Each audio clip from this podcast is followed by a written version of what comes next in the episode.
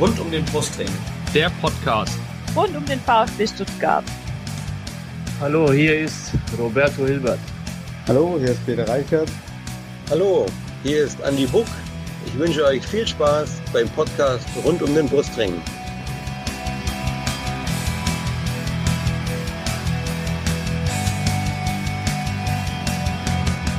Herzlich willkommen zum Podcast rund um den Brustring. Mein Name ist Lennart und dies ist Folge 183. Und Janik, letzte Woche nach dem Gladbach-Spiel waren wir noch voller Vorfreude. Ja. Wir haben die Folge genannt Anspannung und Vorfreude und jetzt ist es eher Frust und Enttäuschung. Äh, und deswegen haben wir uns gedacht, verzichten wir heute mal auf äh, Gäste aus Berlin und aus Frankfurt.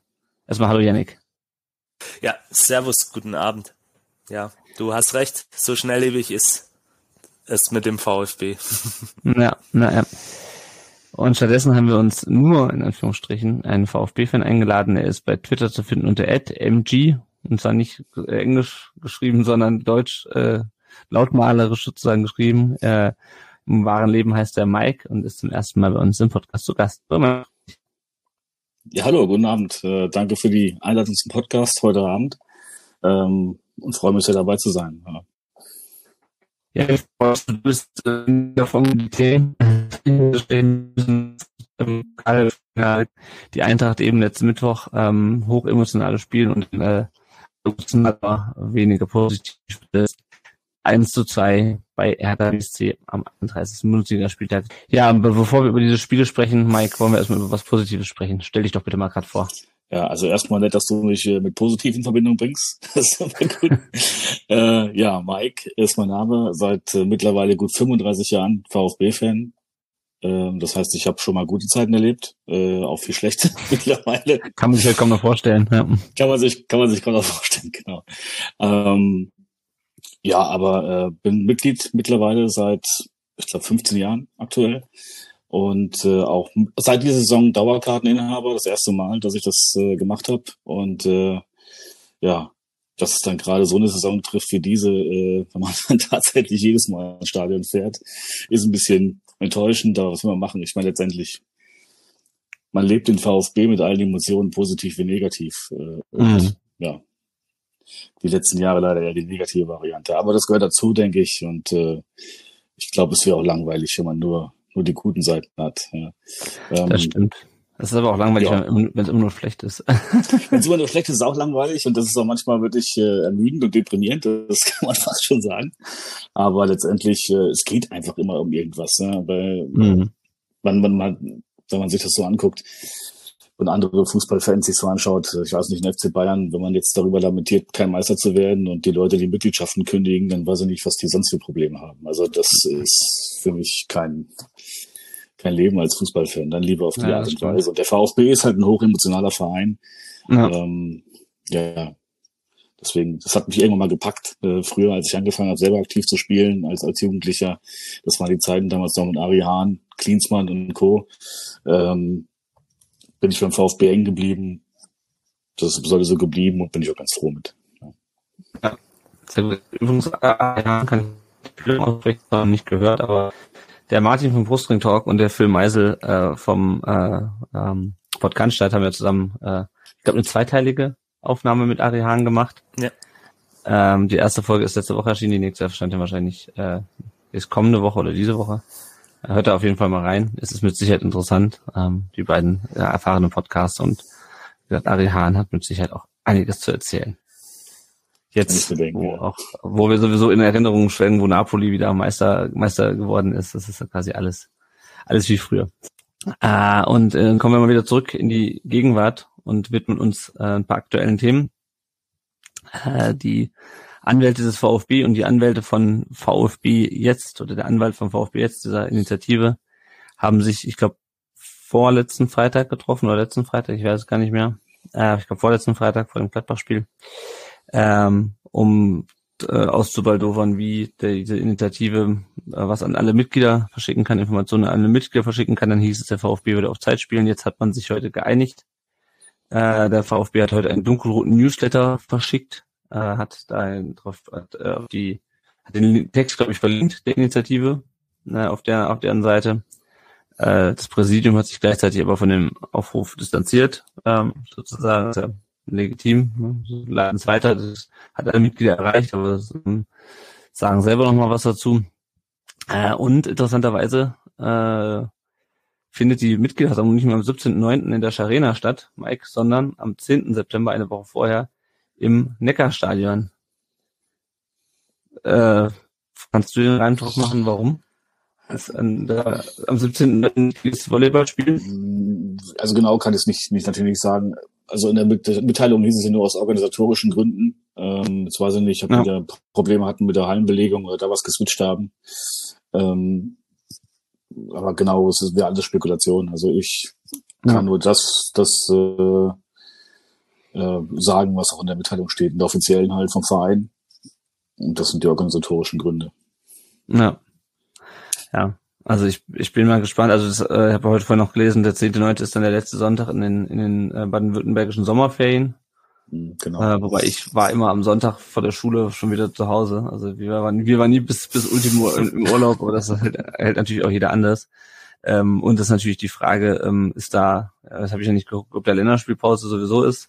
Man sich gesagt hat, größere Kapazität im, Neckar, Kapazität im Neckarstadion, man erwartet mehr Leute, also keine Ahnung. Das ist halt ein bisschen nervig, dass man da wieder rätseln muss. Ansonsten finde ich es eigentlich gut, Janik, dass man sich da geeinigt hat äh, mit der Initiative, das, äh, weil es war ja ein großer großer Streitpunkt mit den Mitgliederdaten, äh, dass man Absolut. sich da, äh, ja. also das Anliegen ist ja legitim, äh, wie man dann auch immer zu, dem, zu den Anträgen an sich steht, dass man sich da geeinigt hat, ähm, finde ich ist als grundlegende Sache gut, weil ähm, man weiß ja nie, in welcher Konstellation man sich befindet, wo man eine äh, eine Vereinsführung hat, die sozusagen dadurch, dass sie den Newsletter halt befüllen kann, wie sie will, einen Informationsvorsprung hat vor oder wie auch immer gearteten Opposition. Nee, ja, das passt. Aus diplomatischer Sicht sicherlich die beste Lösung. Ja, ja, dann schauen wir mal, was dabei rauskommt. Ich glaube, ich habe heute gelesen, sie sind jetzt bei anderthalbtausend Unterschriften. Äh, das heißt, sind auch ein Stück von den sechseinhalbtausend entfernt. Schauen wir mal, was. Ich glaube, bis zum 22. Mai äh, sollte das äh, war die Frist, die sie sich selber gesetzt haben. Gut, ähm, ansonsten ein paar Transfer-News. Äh, Thiago Tomasch will zurück zu Sporting, Yannick. Äh, ich glaube, es will ihn auch keiner für die Summe hier behalten, oder? Absolut, es sind ja, glaube ich, 15 Millionen, die damals vereinbart worden sind und diesen 15 Millionen bei allem Respekt ist er nicht gerecht geworden und wenn sein persönlicher Wunsch ist, wieder in der Heimat zu spielen, man hat ja auch das ein oder andere Mal davon gehört, dass er ein bisschen Heimweh hat etc., mhm. dann ist das legitim, dann ist das okay und ja. dann sollte man ihm auch aus persönlichen Gründen keine Steine in den Weg legen. Ich hätte mir gewünscht, dass er bei uns den Durchbruch schafft. Er hat es ja immer mal wieder angedeutet, was er kann. Hat dann ein schönes Tor jetzt gemacht. Wir werden ja nachher drüber sprechen gegen ja. die Eintracht, aber es hat dann halt unterm Strich nicht gereicht am ja, Ende ja. des Tages. Ja. Ja, und Thomas Castanaras ist bei verschiedenen, war, muss man jetzt mittlerweile sagen, bei verschiedenen Zweitligisten im Gespräch, bis er sich dann im Auswärtsspiel bei Borussia Fulda, nenne ich es jetzt einfach mal, einen Mittelfußbruch zugezogen hat und laut VfB drei bis vier Monate jetzt ausfällt. Das heißt, für ihn ist die Saison beendet und ähm, ich kann mir schwer vorstellen, dass wenn er im August wieder spielfit sein sollte, dass er dann äh, zum anderen Verein wechselt. Also und selbst leihweise, ich weiß, vielleicht leihweise, ich weiß es nicht, aber ich kann es mir irgendwie schwer vorstellen, dass jemand einen Spieler verpflichtet, der die Vorbereitung nicht mitmachen kann. Nicht richtig. Ja. ja und dann geht im August immer die Liga los und der muss erstmal wieder fit werden. Also. Ja. Also erstmal vielleicht an dieser Stelle gute Besserung ja, für ihn, genau. dass er, das ist ja wirklich eine böse Verletzung und dass er die einfach schnellstmöglich und auf bestem Wege dann auch auskurieren kann. Ich denke, das ist das Allerwichtigste. Ja. Er ist noch jung, er hat Potenzial und soll jetzt erstmal wieder gesund werden. Ja, das stimmt, das stimmt. Ansonsten könnt ihr abstimmen für ähm, Joscha Wagnermann als Kandidat für Rookie of the Month. Ich glaube, wenn ihr das hört, könnt ihr das ungefähr 24 Stunden machen. Also haut da in die Tasten. Ich glaube, Konkurrenten sind Delight und noch irgendwer anders. Ich weiß nicht mehr wer. Auf jeden Fall keine VfB-Spieler. Also insofern ist es eindeutig. Und äh, man konnte heute im Kicker lesen, äh, Mike, dass Thomas Krücken das Programm Management im Profifußball mit Zertifikat abgeschlossen hat. Das ist ein Programm von DFL und DFB. Äh, Wäre der Krücken nicht was als Sportverstand? Was meinst du? Könnte ich mir auf jeden Fall gut vorstellen. Also es ist jetzt keine Personalie, wo man sagt, um Gottes Willen. Äh, davon gibt's ja genug auf dem Markt. Aber ich finde es generell immer gut, wenn man, wenn man Leute in die Funktionärsposition äh, hieft, die ähm, auch mal noch nicht den großen Hintergrund haben, die große Erfahrung haben und vielleicht auch mal mit einer gewissen Art oder ich sag mal so, vorsichtig, mit einer gewissen Naivität mal rangehen und auch mal anderen Blickwinkel mitbringen. Ähm, ich hm. finde es halt teilweise echt schwierig, wenn man dann äh, Leute immer holt, die also nicht 50 Jahre im Geschäft sind und dann vielleicht, wenn es dann hart auf hart kommt, immer wieder dieselben Namen anrufen. Also dann ist es vielleicht mal ganz gut, ein neues Netzwerk zu bekommen, neue Leute reinzuholen äh, in die Funktionärsebene. Und deswegen halte ich gerade solche Kandidaten für Krücken ähm, gar nicht verkehrt. Und auch in Verbindung mit ja. dem VfB, ähm, wenn man so die Ausrichtung sieht, junge Spieler, Nachwuchs fördern, man hofft ja immer, dass es auch mal eine Durchlässigkeit gibt aus der eigenen Jugend und nicht immer dazu gekaufte. Ähm, ich denke, das ist, wäre, wäre eine Alternative. Da könnte ich mir vorstellen, mal schauen, was draus wird. Ja. Schauen wir mal. Ja, bevor wir gleich dann über das äh, Pokalspiel reden, noch ein kleiner Werbeblock. Wenn ihr uns finanziell unterstützen könnt und wollt, dann könnt ihr das gerne über Patreon tun, um einen monatlichen Beitrag, je nachdem wie sehr ihr uns unterstützt. Gibt es auch Belohnungen, zum Beispiel für den Daniel. Die Belohnung sieht so aus, dass wir ihm in jeder Folge danken dafür, dass er uns mit 10 Dollar im Monat unterstützt. Marco und mich unterstützen uns mit 5 Dollar im Monat in eine Folge genannt. Und äh, Daniel ist einer von vielen, die uns mit 2 Dollar unterstützen und wird deswegen jetzt hier exemplarisch benannt. Äh, wir bedanken uns natürlich bei allen unseren Unterstützern und wenn ihr wollt, könnt ihr uns auch bei PayPal unterstützen mit einem Beitrag, wann und wie ihr wollt, in, in welcher Höhe. Äh, uns helfen schon kleine Spenden und wir nutzen das Ganze, um die laufenden Kosten für Blog und Podcast zu decken und natürlich auch mal neues Equipment anzuschaffen, wenn es notwendig ist. Alles, was ihr dazu wissen müsst, findet ihr unter rund um den Brust.de Support. So. Und dann würde ich sagen, sprechen wir mal über das erfreulichere der beiden Spiele. Das 2 3, das VfB zu Hause gegen die Eintracht. Ich weiß nicht, wie äh, du warst auf jeden Stadion, Mike, du auch? Keine, auch, ja, auf das da, Ja. War auch da, ja. Mhm. Sehr gut, dann kommen wir gleich, über die Atmosphäre sprechen. Äh, wir reden erstmal aber über das Sportliche, über die Aufstellung. Äh, Mafropanos, Anton Ito hinten drinne, alle wieder fit und genesen, zumindest zu dem Zeitpunkt in der Innenverteidigung. Sagadunam auf der Bankplatz. Äh, Wagnumann äh, und Sosa außen, Caraso Endo innen und vorne dann Thiago Tomasch äh, statt Mio, äh, Gerassi und Silas und wie gesagt, Ito rückte nach seiner gelben Karte wieder rein. Ähm, ja, Yannick, wie fandst du die Aufstellung? Äh, ja, also zum nächsten Mal war ich froh darüber, ähm, dass quasi die alte Dreierkette zunächst starten konnte. Also auch mit Mafropanos, Anton Ito. Und ansonsten war es ja eigentlich eine legitime ähm, Aufstellung. Äh, dass Tomasch dann in die Startelf gerückt ist zunächst für Mio, hat, das war so das Einzige, wo ich mich drüber gewundert habe. Aber mhm. Tomasch hatte ja in den Spielen davor auch gute Ansätze gezeigt und ist dann halt vielleicht doch auch die etwas offensivere Variante äh, im Vergleich zu Mio und ja, da war dann schon auch die Marschrichtung so ein bisschen gesetzt von Sebastian Hoeneß, nämlich dass man wirklich auch voll auf die Offensive setzt und ein Stück weit auch schon mit offenem Visier dann spielen will. Ja, das ist halt dieses Mutig, was wir immer angesprochen haben. Mutig war dann vor genau, allem. Genau, richtig, ja. Mutig war dann vor allem Schiedsrichter Daniel Schlager, der in den ersten zehn Minuten gleich drei gelbe Karten verteilt hat. Erstmal an Götze für den Foul, an So für, für von Frankfurt auch für ein taktisches Foul und dann äh, Girassi für Meckern. Mike, also ich muss sagen, ich fand äh, ich fand es krass, dass er direkt drei gelbe Karten in den ersten Minuten rausholt. Ich fand auch die gelbe für Girassi ein bisschen übertrieben. Ich meine, das war, also ich glaube, das war das erste Mal, dass er sich beschwert hat. Und ja, er hat ein bisschen mit dem Arm so rumgefuchtelt, aber es war jetzt nicht so nicht so, dass er ihm irgendwie Nase Nase gehalten hat.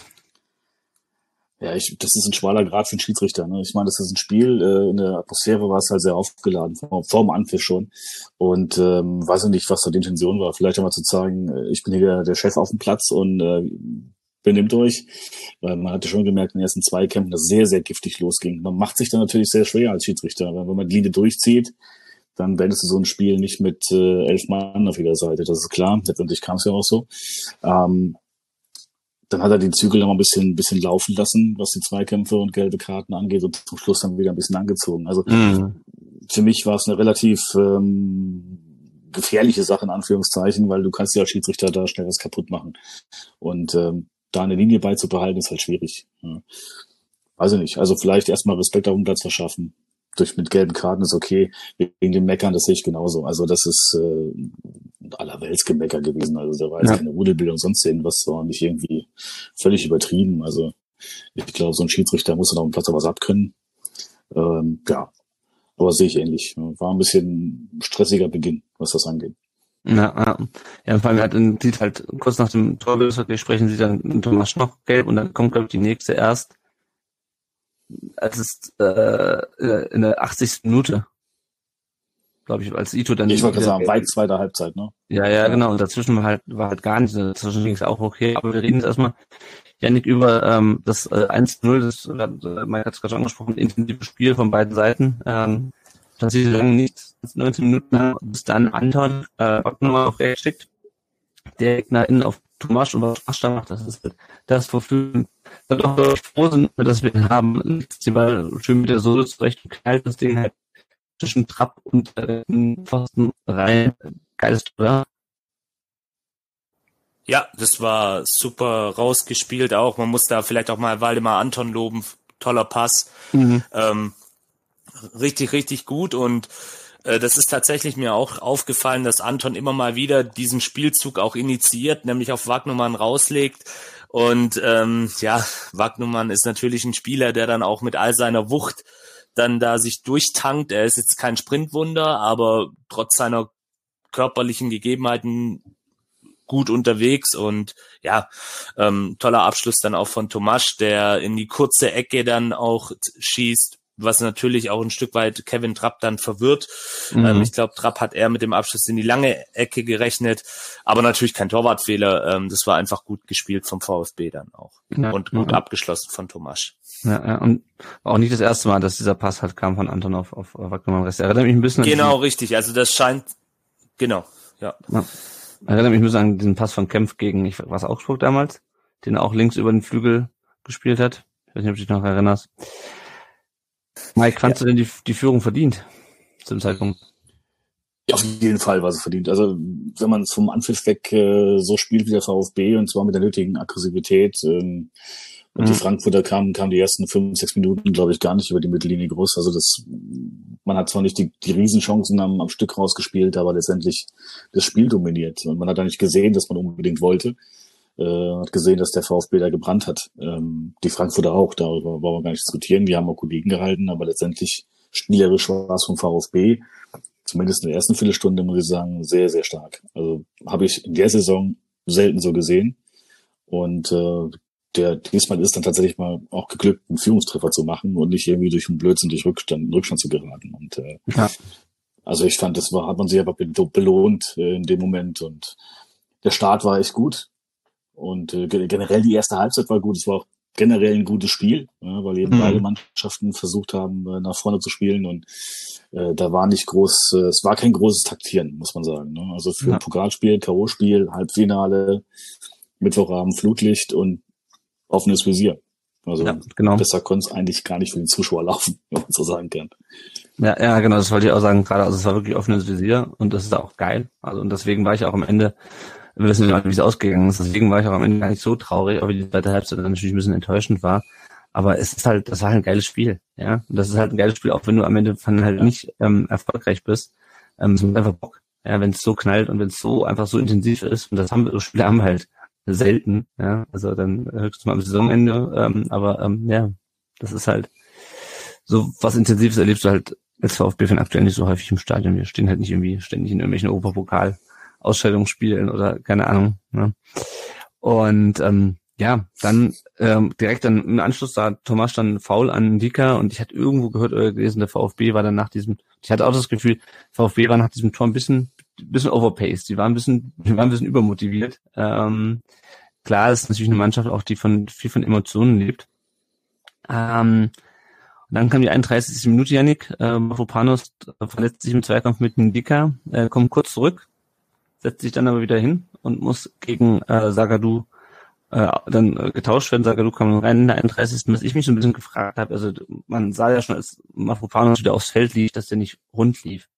Und ich weiß immer, dass dann so Spieler natürlich sagen, ja, ich kann das gerade Mafropanos würde, glaube ich, sich ein Bein ausreißen als äh, und dann noch aufs Feld humpeln als als ähm, als draußen zu bleiben. Ich habe mich nur gefragt, weil der Schlager hat auch ewig gebraucht, um das Spiel dann wieder abgepfiffen hat, weil immer vorne da immer noch, noch rumsaß. Ich frage mich, ob das nicht echt gefährlich war, äh, von ihm, von ihm dann wieder aufs Spielfeld zurückzukehren. Ich, die Intention kann ich nachvollziehen, ähm, aber es ging offensichtlich, das hat mir schon beim Drauflaufen, es ging nicht mehr. Ja, absolut. Also ich bin ja jetzt kein äh, Mediziner und sicherlich aus medizintechnischer Sicht hätte er gleich draußen sein müssen. Jetzt kommt natürlich hinzu dieses Spiel, diese Atmosphäre, ähm, natürlich dann auch das Adrenalin, das der Spieler dann auch im Körper hat. Ähm, ich weiß jetzt auch nicht, äh, inwieweit man da dann in der Schnelle der Zeit feststellen kann, boah, geht's, geht's nicht, ja. ist es nur eine Prellung, ist es weil es gibt ja auch so Sachen, dass die Spieler dann kurz zwei, drei Minuten nicht mehr ganz gerade laufen, aber dann sich das im Spiel mhm. wieder so ein bisschen, ja, legt, sage ich mal. Also ich glaube, das lag auch einfach ein Stück weit, so würde ich jetzt im Nachgang sehen, jetzt sind auch ein paar Tage vergangen seither, an dieser ganzen Atmosphäre, äh, an diesem Adrenalin, das Mafropanos natürlich hat und dazu ist Mafropanos, du hast es ja gerade richtig gesagt, auch ein Spieler, der wahrscheinlich auch noch mit zwei gebrochenen Rippen, einem gebrochenen Arm und einem Schienbein, was angebrochen ist, weiterspielen würde. Also von daher, ja, so ein bisschen von allem, aber sicherlich ähm, wenn man den Vernunftgedanken hier anwendet, sicherlich nicht die beste Wahl. Mhm. Ja. Ich will mir auch keinen Vorwurf machen. Beste Entscheidung in dem Moment. Ja. Nee, um, ich auch nicht, um Gottes Willen. Und ja, es war dann ja auch relativ schnell klar, dass er nicht weitermachen kann. Also ja. das war ja dann ein naja, paar Minuten hat, später, zwei Minuten später gefühlt. Naja, man hat ja auch gesehen, wie er dann die Tränen in den Augen hatte, weil er halt einfach in diesem Spiel unbedingt äh, den Unterschied machen wollte. Ähm, dann wurde die Eintracht so ein bisschen stärker. Ähm, Rode schießt über das Tor in der 32. Aber der VfB weiter mit seinen Chancen. Einen von zwei Großchancen hatte dann Silas in der 35. Minute. Ist frei vor Trapp und der setzt sich irgendwie äh, auf den Ball drauf. Also der Trapp weiß, glaube ich, selber nicht, wie er den gehalten hat, oder Mike? Das ist eine gute Frage. Ich weiß auch gar nicht, was Silas da gedacht hat. Also mhm. auffällig ist ja, dass Silas in den letzten Spielen die eine oder andere Groß hat, Großchance hat liegen lassen. In dem Fall auch äh, alleine aufs Tor zu rennt und dann einfach ohne Sinn und Verstand da drauf schießt. Also ich fand es unfassbar schade in der Situation, weil man denkst, ey, das Ding muss einfach rein und dann steht's äh, ja, dann steht's 2-0 und dann äh, bei der Dynamik, die das Spiel hatte, weiß ich nicht, ob die Eintracht dann wirklich noch zurückgekommen wäre. Ähm, da fehlt es halt leider. Ne? Die Dinger muss man dann einfach machen und äh, wie gesagt, das war jetzt nicht nur am Eintrachtspiel so oder im Pokalhalbfinale. Leider hat er die eine oder andere Großchance letzte Zeit auch liegen lassen. Mhm. Naja. Ja. Vielleicht ein bisschen ja. lupfen, weiß ich nicht. Also man steckt da nicht drin, aber da fehlt einfach die Ruhe vom Tor aktuell. Ja, ja zumindest, also ab und zu hat er sie ja, aber dann halt in so Situation dann wieder nicht und schade auch dann in der 44. Minute, ja. ähm, wo dann Wagnermann an Trapp zunächst scheitert und Thomas den Ball halt ganz knapp. Also wenn er eine Sekunde früher dran kommt, kullert er über die Linie, so geht er halt ins Außennetz. In der 38. Minute hat der VfB meiner Meinung nach Glück gehabt, weil für mich war das, was äh, Sagadu leider wieder damit äh, Kolomorni angestellt hat, ein Foul und ein Elfmeter. Siehst du das auch so oder zu mir widersprechen? Ja, absolut, absolut. Also ähm, ich habe die Szene dann im Nachgang gesehen das ist ganz klar ein Treffer, ähm, sogar glaube am Knöchel, wenn ich es noch richtig in Erinnerung mhm. habe, oder in Knöchelhöhe. Und da kommt er einfach zu spät. So ein typischer Sagadu, muss man ja leider sagen. Äh, hat er ja. immer mal wieder solche Szenen gehabt in der letzten Zeit. Ähm, ja, und da absolut natürlich ähm, das Glück auf unserer Seite. Wenn man es mal ganz ähm, sachlich und objektiv sieht, muss man sich natürlich schon fragen, ähm, was da der VAR war, wie man ihn auch immer nennen mag, ähm, macht in der Szene, weil bin da ganz bei dir, für mich ein klarer Elver für Frankfurt. Ja, hat man natürlich nicht gesehen, aber äh, ja, ich habe es äh, nicht genau gesehen. Allerdings, äh, im, wenn es wenn du wenn du wenn du es nachher angeguckt hast in den Fernsehbildern, war es relativ deutlich. Also denn also wäre es eine Aktion gegen uns gewesen, ich hätte mich tierisch aufgeregt. Ja, gesagt, aber, dass nicht gepfiffen wird. Äh, ähm, und dass der Videoschiedsrichter das nicht dann da eingreift, weil das ist dann tatsächlich mal meiner Meinung nach fast eine klare Fehlentscheidung. Ja. Eingriffsschwelle ist, das ist so wie so ein, wie so ein Limbo-Stab, den kannst du hoch oder runter setzen, wie es dir gerade passt. Da ist der Wobei er hat ja eingegriffen, aber ach, keine Ahnung. Gut. Ähm, und dann war Halbzeit und ich hatte so ein bisschen das Gefühl, pff, gut, dass wir es in die Halbzeit gepackt haben. Hat ja äh, drei Tage später gegen oder vier Tage später gegen, gegen Hertha nicht geklappt. Ähm, aber ich habe, ich glaube, ich war nicht der Einzige inständig gehofft, dass der VfB nicht die Anfang der zweiten Halbzeit verpennt, weil es war schon, also es gab ja fünf Minuten Nachspielzeit in der ersten Hälfte und äh, die waren schon eine gefühlte Ewigkeit, fand ich. Ähm, und dann kam äh, Bute heißt er, glaube ich, für Rode bei äh, der Eintracht in der Halbzeit. Und ähm, ja, in der 51 Minute steht es plötzlich 1-1. Kolumani legt ab für Ndika, der äh, trifft ins Tor. Bretlo war schon in die Ecke unterwegs. Und ich finde, Yannick, das hat sich irgendwie so ein bisschen abgezeichnet, oder? Also dieses Gegentor finde ich schon ein bisschen, äh, ein bisschen in der ersten Halbzeit, aber vor allem nach der Pause. Ja, nach der Pause auf jeden Fall. Ähm, man hat richtig gemerkt, an der Körpersprache auch, die Eintracht, die wollte und hat uns dann eben genau auch in dieser Phase ähm, vor dem 1-1 ein Stück weit in den Zweikämpfen den Schneid auch abgekauft. Ja. Und ähm, das ist eigentlich so ein bisschen, ja, das Tragische an der ganzen Geschichte, dass der VfB geht mit einer Führung in die Halbzeit und hat eigentlich das Spiel noch auf seiner Seite, auch wenn es da schon vor der Halbzeit ein bisschen dazu kam, dass die Eintracht kommt und ja, da, wiederum auf der anderen Seite muss man halt sagen, wir haben hier gegen den amtierenden Euroleague-Sieger gespielt. Das sind natürlich auch Spieler oder allgemein die Mannschaft ist da natürlich dann vielleicht auch ein Stück weit. Ich habe im Stadion zu meinem Nebenmann gesagt, ähm, abgewichster, ja. darf man das noch heute sagen? Ich glaube ja. schon, äh, einfach abgewichster und die haben das dann einfach auch ja gut gemacht, muss man auch anerkennen. Aber natürlich in der Szene, ähm, ja, das ist ein unnötiges Tor und ähm, vielleicht da auch Fabi Bredlo für mich auch ein Stück weit ein Torwartfehler. Also der Ball war war haltbar. Mhm. Ja, ich weiß nicht so richtig. Ah, wobei, sorry, jetzt war ich schon beim beim 2-1 von Kamada, jetzt bin ich schon bin ich schon gesprungen. Nee, nee, ähm, in der Szene, puh, ja, schwierig. Muani ziemlich gut positioniert. Guter mhm. Abschluss. Also beim ersten Tor sage ich nein. Ja, den, ja. den, der war schon schwierig zu halten. Ja, aber dann so, kam direkt. Also, ich so, hm? also für mich war das so ein bisschen parallel. Entschuldigung. Entschuldigung. Nee, äh, was, also parallel zum, zum, zum Rückrundenspiel in Frankfurt. Ja? Da haben wir auch eine sehr, sehr gute erste Halbzeit gespielt gegen die Eintracht. Wir gehen dann mit 0-0 in, in die Halbzeit und kommen aber schlaf mit sich raus und kassieren, glaube ich, auch so um die 55. das 1 zu 0. Ähm, und ich hatte so ein bisschen im Hinterkopf das Spiel, äh, als es dann jetzt im Pokalhalbfinale in die Halbzeit ging, da ich hoffentlich läuft es nicht genauso. Und letztendlich war es dann aber so. Das zweite Halbzeit angepfiffen und der VfB ist im Prinzip noch in der Kabine. Also wenn man sich die, die Situation vor dem Tor anschaut, wir haben ja nicht mal einen zweiten Ball wieder bekommen. Also es ist ja.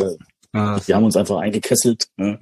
und wir haben überhaupt keinen Zugriff mehr gehabt und, und sind auch nicht mehr rausgekommen und haben fast, fast drum gebettelt in das Tor. Und das fand ich so schade. Also, es ist ein Pokalhalbfinale, du führst 1-0, da musst du aus der Halbzeit kommen und, weiß ich nicht, Hurra schreien, aber da hat die Eintracht uns dann schön eingenudelt, muss ich sagen. Leider.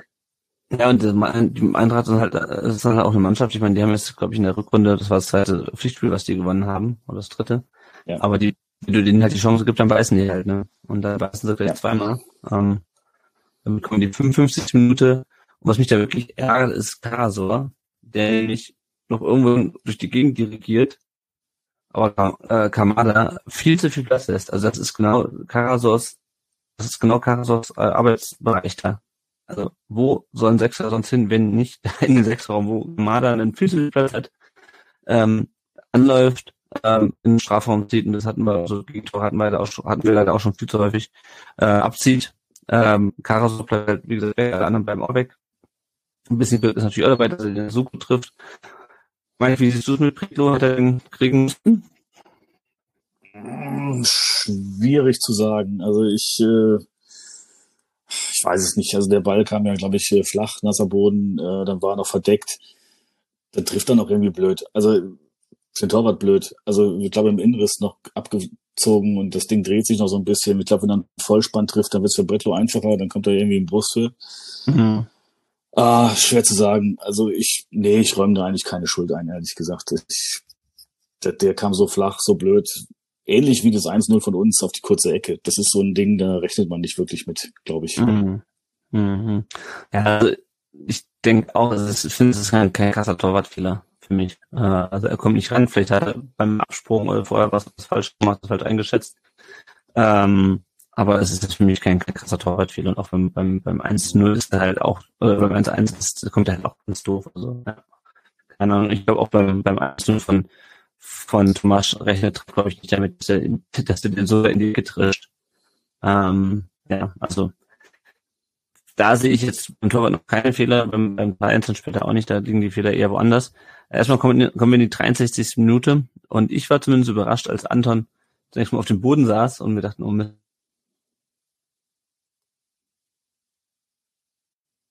sagen und äh, ein Vollsprint in die Kabine hinlegt, Janik. Also das war äh, so im Nachhinein ein, eine Szene zum Schmunzeln, also offensichtlich Anton noch mit Nachwirkungen des, des yeah. Magen-Darm-Infekts den er da hatte. Man wünscht ihm, dass er da Ja, ich glaube in dem Moment für ihn sehr unangenehm, aber ja.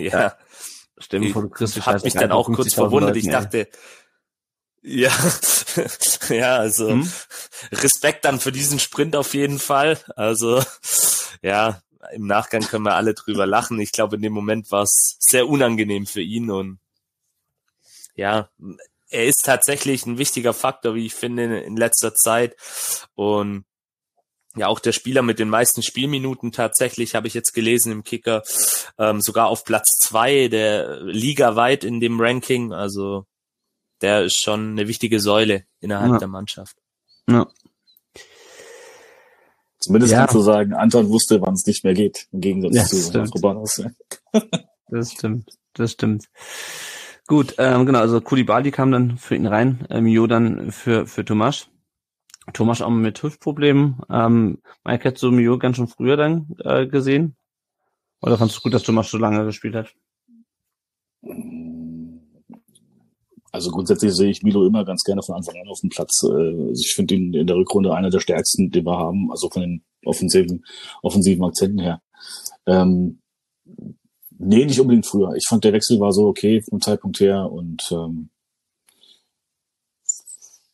ja, also ich hätte nicht unbedingt früher gefordert, sagen wir so. Ich war mit Tom wahrscheinlich ganz zufrieden, viel bewegt, viel gelaufen, mhm. ähm, hat auch ein paar Löcher gerissen.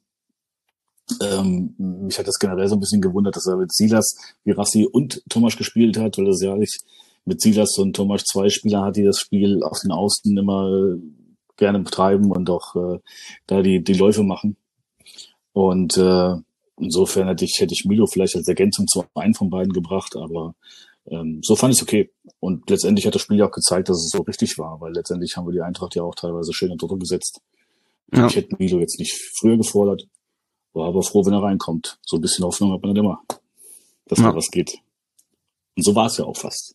Ja, das stimmt. Ja, dann kommt die 73. Minute, Endo mit dem Kopfballaufsetzer, den aber Trapp äh, mit Leichtigkeit fängt. Äh, VfB probiert weiter, hat, findet aber offensiv kaum noch statt, ja, und dann kommt die äh, 77. Minute, Janik, und das hat mich echt wahnsinnig gemacht. Also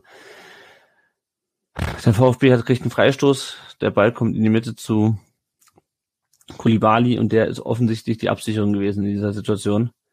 Äh, der zieht ab, wie das so viele VfB-Spieler in letzter Zeit auch tun. Äh, bei, bei Rückständen habe ich das Gefühl, man zieht einfach mal auf und hofft, dass der irgendwie auf wundersame Weise ins Tor fliegt, was nur zu selten vorkommt. In dem Fall bleibt der Ball in der Frankfurt-Abwehr hängen. Ähm, Kamada schickt, äh, geht dann auf die Reise Richtung Bretlo, setzt Kolomouani ein, Bretlo fällt Kolomouani und es gibt Foul-Elfmeter für die Eintracht und das 3 zu 1 sind damit eigentlich schon die Entscheidung fast des Spiels. Janik, ähm, wie erklärst du dir sowas? Also ich meine, das ist jetzt ja nicht, also es ist halt einfach taktisch doof, oder? Also ja, ja, also genau richtig. Ein Stück weit aus taktischer Sicht natürlich die Absicherung, die da komplett fehlt letztendlich. Und man weiß ja, die Eintracht hat auch ähm, konterstarke Spieler und lauern da ja auch ein Stück weit drauf, ähm, haben sich ja auch in dieser Phase wieder so ein bisschen aufs Verwalten der Partie dann äh, konzentriert. Ja, es ist dann halt auch einfach letztendlich, und das ist eben das große Problem, wie ich finde, bei der Mannschaft so ein Stück weit diese ohne dass ich da jetzt Spieler persönlich angreifen will, diese Intelligenz, diese Spielintelligenz, die dann auch fehlt oder dieses Antizipieren, dass man vielleicht noch einen zweiten Mann hinstellt, der mit absichert oder wie auch immer. Ich, ich weiß es nicht. Das ist wirklich ähm, ein dummes, dummes Gegentor, was so hätte nicht fallen müssen zu diesem Zeitpunkt. Ja. Ist dann natürlich klar, Bredlo kommt dann auch noch zu spät. Ihm mache ich da jetzt tatsächlich keinen Vorwurf. Er versucht da halt noch irgendwie was rauszuholen und kommt dann eben den einen Schritt zu spät und fällt Kolomua dann, sieht gelb, ja, und dann lässt sich ein Mann, der wahrscheinlich für über 100 Millionen jetzt im Sommer wechseln wird, äh, die Chance auch nicht entgehen und versenkt den souverän. Ja, ja. Aber das ist halt, ja, die Butter vom Brot genommen. Leider Gottes, ja. Ja, ja. ein bisschen an dieses unsägliche Tor gegen Dortmund, wo wir kurz vor Ende 1-1 spielen und dann ähm, uns noch einen äh, einschenken lassen hinten. Ich glaube, das war, war das letzte Saison, ja, ne? Ich glaube. Ja, es stand also 3-1. Dann hat äh, die Eintracht noch zweimal gewechselt. Nicht die Eintracht zweimal gewechselt, die Eintracht einmal und der VfW einmal. Äh, Lindström kam rein für Götze und Fürich kam für Endo rein. Janik, ungewöhnlich eher, dass Endo ausgewechselt wird, oder? Wie fandst du ihn in dem Spiel? Ja, ähm, okay, sage ich mal. Er wirkt auf mich einfach überspielt. Das haben wir jetzt auch schon mehrmals hier im Podcast angesprochen. Mhm. Er hat natürlich ähm, genau das, was ich ja vorhin kritisiert habe, als einer der wenigen Spieler, diese Spielintelligenz, dieses Antizipieren. Er kann dann auch mal ein Spiel beruhigen und geht natürlich auch ein Stück weit immer auch voran und ja, macht einfach die wichtigen Bälle dann auch fest im Mittelfeld. Ja, es war dann auch letztendlich dann nochmal so die letzte Patrone dann auch oder die letzten Patronen in dem Fall, dass man da dann einfach nochmal neue Impulse gerade in der Offensive setzt. Mhm. Und wie gesagt, ich vermute halt auch einfach, dass Endo ein Stück weit überspielt ist. Also man ja. kann es ja auch deutlich sehen, wenn man auch sieht, was er für ein Pensum abspult mit seinen Länderspielreisen etc. Er hat eine WM gespielt, darf man auch nicht unter den Tisch fallen lassen, wo er auch ähm, gesetzter Stammspieler war in der japanischen Nationalmannschaft, ja. Also der, der Junge braucht echt mal wirklich eine längere Pause. Na, hat er ja hoffentlich bald. Ähm, oder steht diesen Sommer noch irgendwas an? Nee, ich glaube nicht, oder? Äh, nicht, dass ich wüsste, nein. Sehr gut. Äh, dann, äh, wir hatten schon vorhin, hat dann äh, Schlager wieder die gelben Karten angezogen, Ito wegen Meckern, Sosa wegen, wegen Ball wegschlagen. In 80. Minute äh, und dann in der 83. Minute kommt der VfB doch nochmal ran. Äh, Mio trifft den Ball leicht abgefälscht, äh, aber trotzdem ein sehr schöner Schuss äh, zum 2 zu 3. Und Mike, mich hat das nicht so wirklich überrascht nach den letzten Spielen. Ich habe gedacht, okay, also ja, wir liegen hier 1-3 hin, aber so wie die Stimmung im Stadion ist, so wie die Mannschaft spielt, geht zumindestens, also als es 1-2 stand, dachte ich, da geht auf jeden Fall noch was. Bei 1-3 dachte ich schon so, okay, das könnte es das gewesen sein, aber mir war schon klar, dass wir hier uns nicht komplett ähm, geschlagen geben schon. Ähm, Ging es dir auch so nach, nach dem Tor? Ja, also grundsätzlich nicht bei der, wenn man auf die Uhr guckt und dann siehst du 80. Minute, dann weiß man ja auch beim VfB dauern die Spiele immer 100. Ähm, also mhm. Insofern und Comeback-Qualitäten haben sie. Also man kann ja viel meckern, aber Moral und, und sowas ist auf jeden Fall da. Also bis zum letzten. Das hat ja. man natürlich immer wieder gesehen. Ähm, am deutlichsten war das natürlich gegen Dortmund, aber das Spiel war halt noch nicht weg. Also ich hatte zwar nicht groß das Gefühl, dass wir hier noch groß was reißen tatsächlich, weil das Spiel so ein bisschen dahin geplätschert ist, aber mhm. nach dem 1-3, also die mussten sich schon schütteln. Ähm, aber man hat es auch im Stadion gemerkt, das war dann deutlich ruhiger nach dem 1-3, ist klar. Und nach dem 2-3 war aber sofort wieder Vollalarm. Und äh, dann guckst du auf die Uhr, denkst 83. Das ist für den VfB eine Ewigkeit. ja. äh, bis, bis, zum, bis zum Spielende. Und, und mit der Unterstützung der Kurve und, und überhaupt die ganze Atmosphäre, da war halt noch was drin. Also das Ding war dann tatsächlich nicht gegessen. Ja, ähm, ja war, Hoffnung war da, dass man es noch schafft. Zumindest in die Verlängerung. Das ist es ja, du hast ja dann die Verlängerung. Ne? Du gehst ja nicht mit einem Punkt raus, sondern das Spiel geht ja dann Richtig, ja. entsprechend weiter. Ähm, bei der Eintracht kam noch Boré für Kolomouani, 83. Und dann ging es weiter, wie es beim VfB weitergehen muss, äh, Unterzahl. äh, Sosa, ja, Janik, ähm, kommt eindeutig zu spät, tritt Buta da auf den Knöchel. Und, äh, das, wenn man schon vorher gegen Meckerns gesehen hat, ich fand's ein bisschen dumm. Also Sosa hat jetzt, äh, Sosa gegen Berlin reden wir gleich noch. Gegen Frankfurt fand ich ihn besser, aber das war, fand ich ein bisschen dumm. Ja, besser kann man es nicht zusammenfassen. Dumme Aktion, darf ihm nicht passieren. Da, zumal das, glaube ich, in der, in der Eintracht-Hälfte war, wenn ich mich recht erinnere. Ja. Also total unnötig, die Aktion.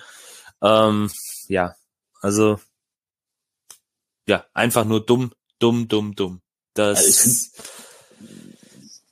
ja. Du kannst Geld kriegen in so einer Situation, das ist gar keine Frage. Ich meine, das ist 86. Minute, die Konzentration lässt nach. Ja. Äh, Da kommt man da schneller mal zu spät. Viel blöder war das Ball wegschlagen, weil das war ja so deutlich. Also der hat das ja. Ding ja fast äh, über den Bauzaun gehauen. Ähm, das, also da musst du als Profi dann echt die Nerven behalten. Also die erste gelbe war noch viel blöder als die zweite. Ja, und vor allem dann zu, zu dem Zeitpunkt auch. Also dann so, so früh, ja. also ich meine, wenn du in der 95 noch eine gelbe Karte holst, drauf geschissen, aber äh, so früh dann. Und ähm, ich meine, wir hatten es jetzt gegen, wofür hat, wofür hat äh, Karasor, warum hat Karasor gegen Hertha gefehlt? Weil er gegen Gladbach sich die fünfte Gelbe auch ziemlich dumm abgeholt hat. Also, naja. Gut, ähm, wir springen in die 98. Minute. Wir hatten eigentlich schon gar keine Hoffnung mehr. Stadion kochte natürlich noch, aber es waren fünf Minuten Nachspielzeit, glaube ich, angezeigt. Nee, sogar mehr, oder?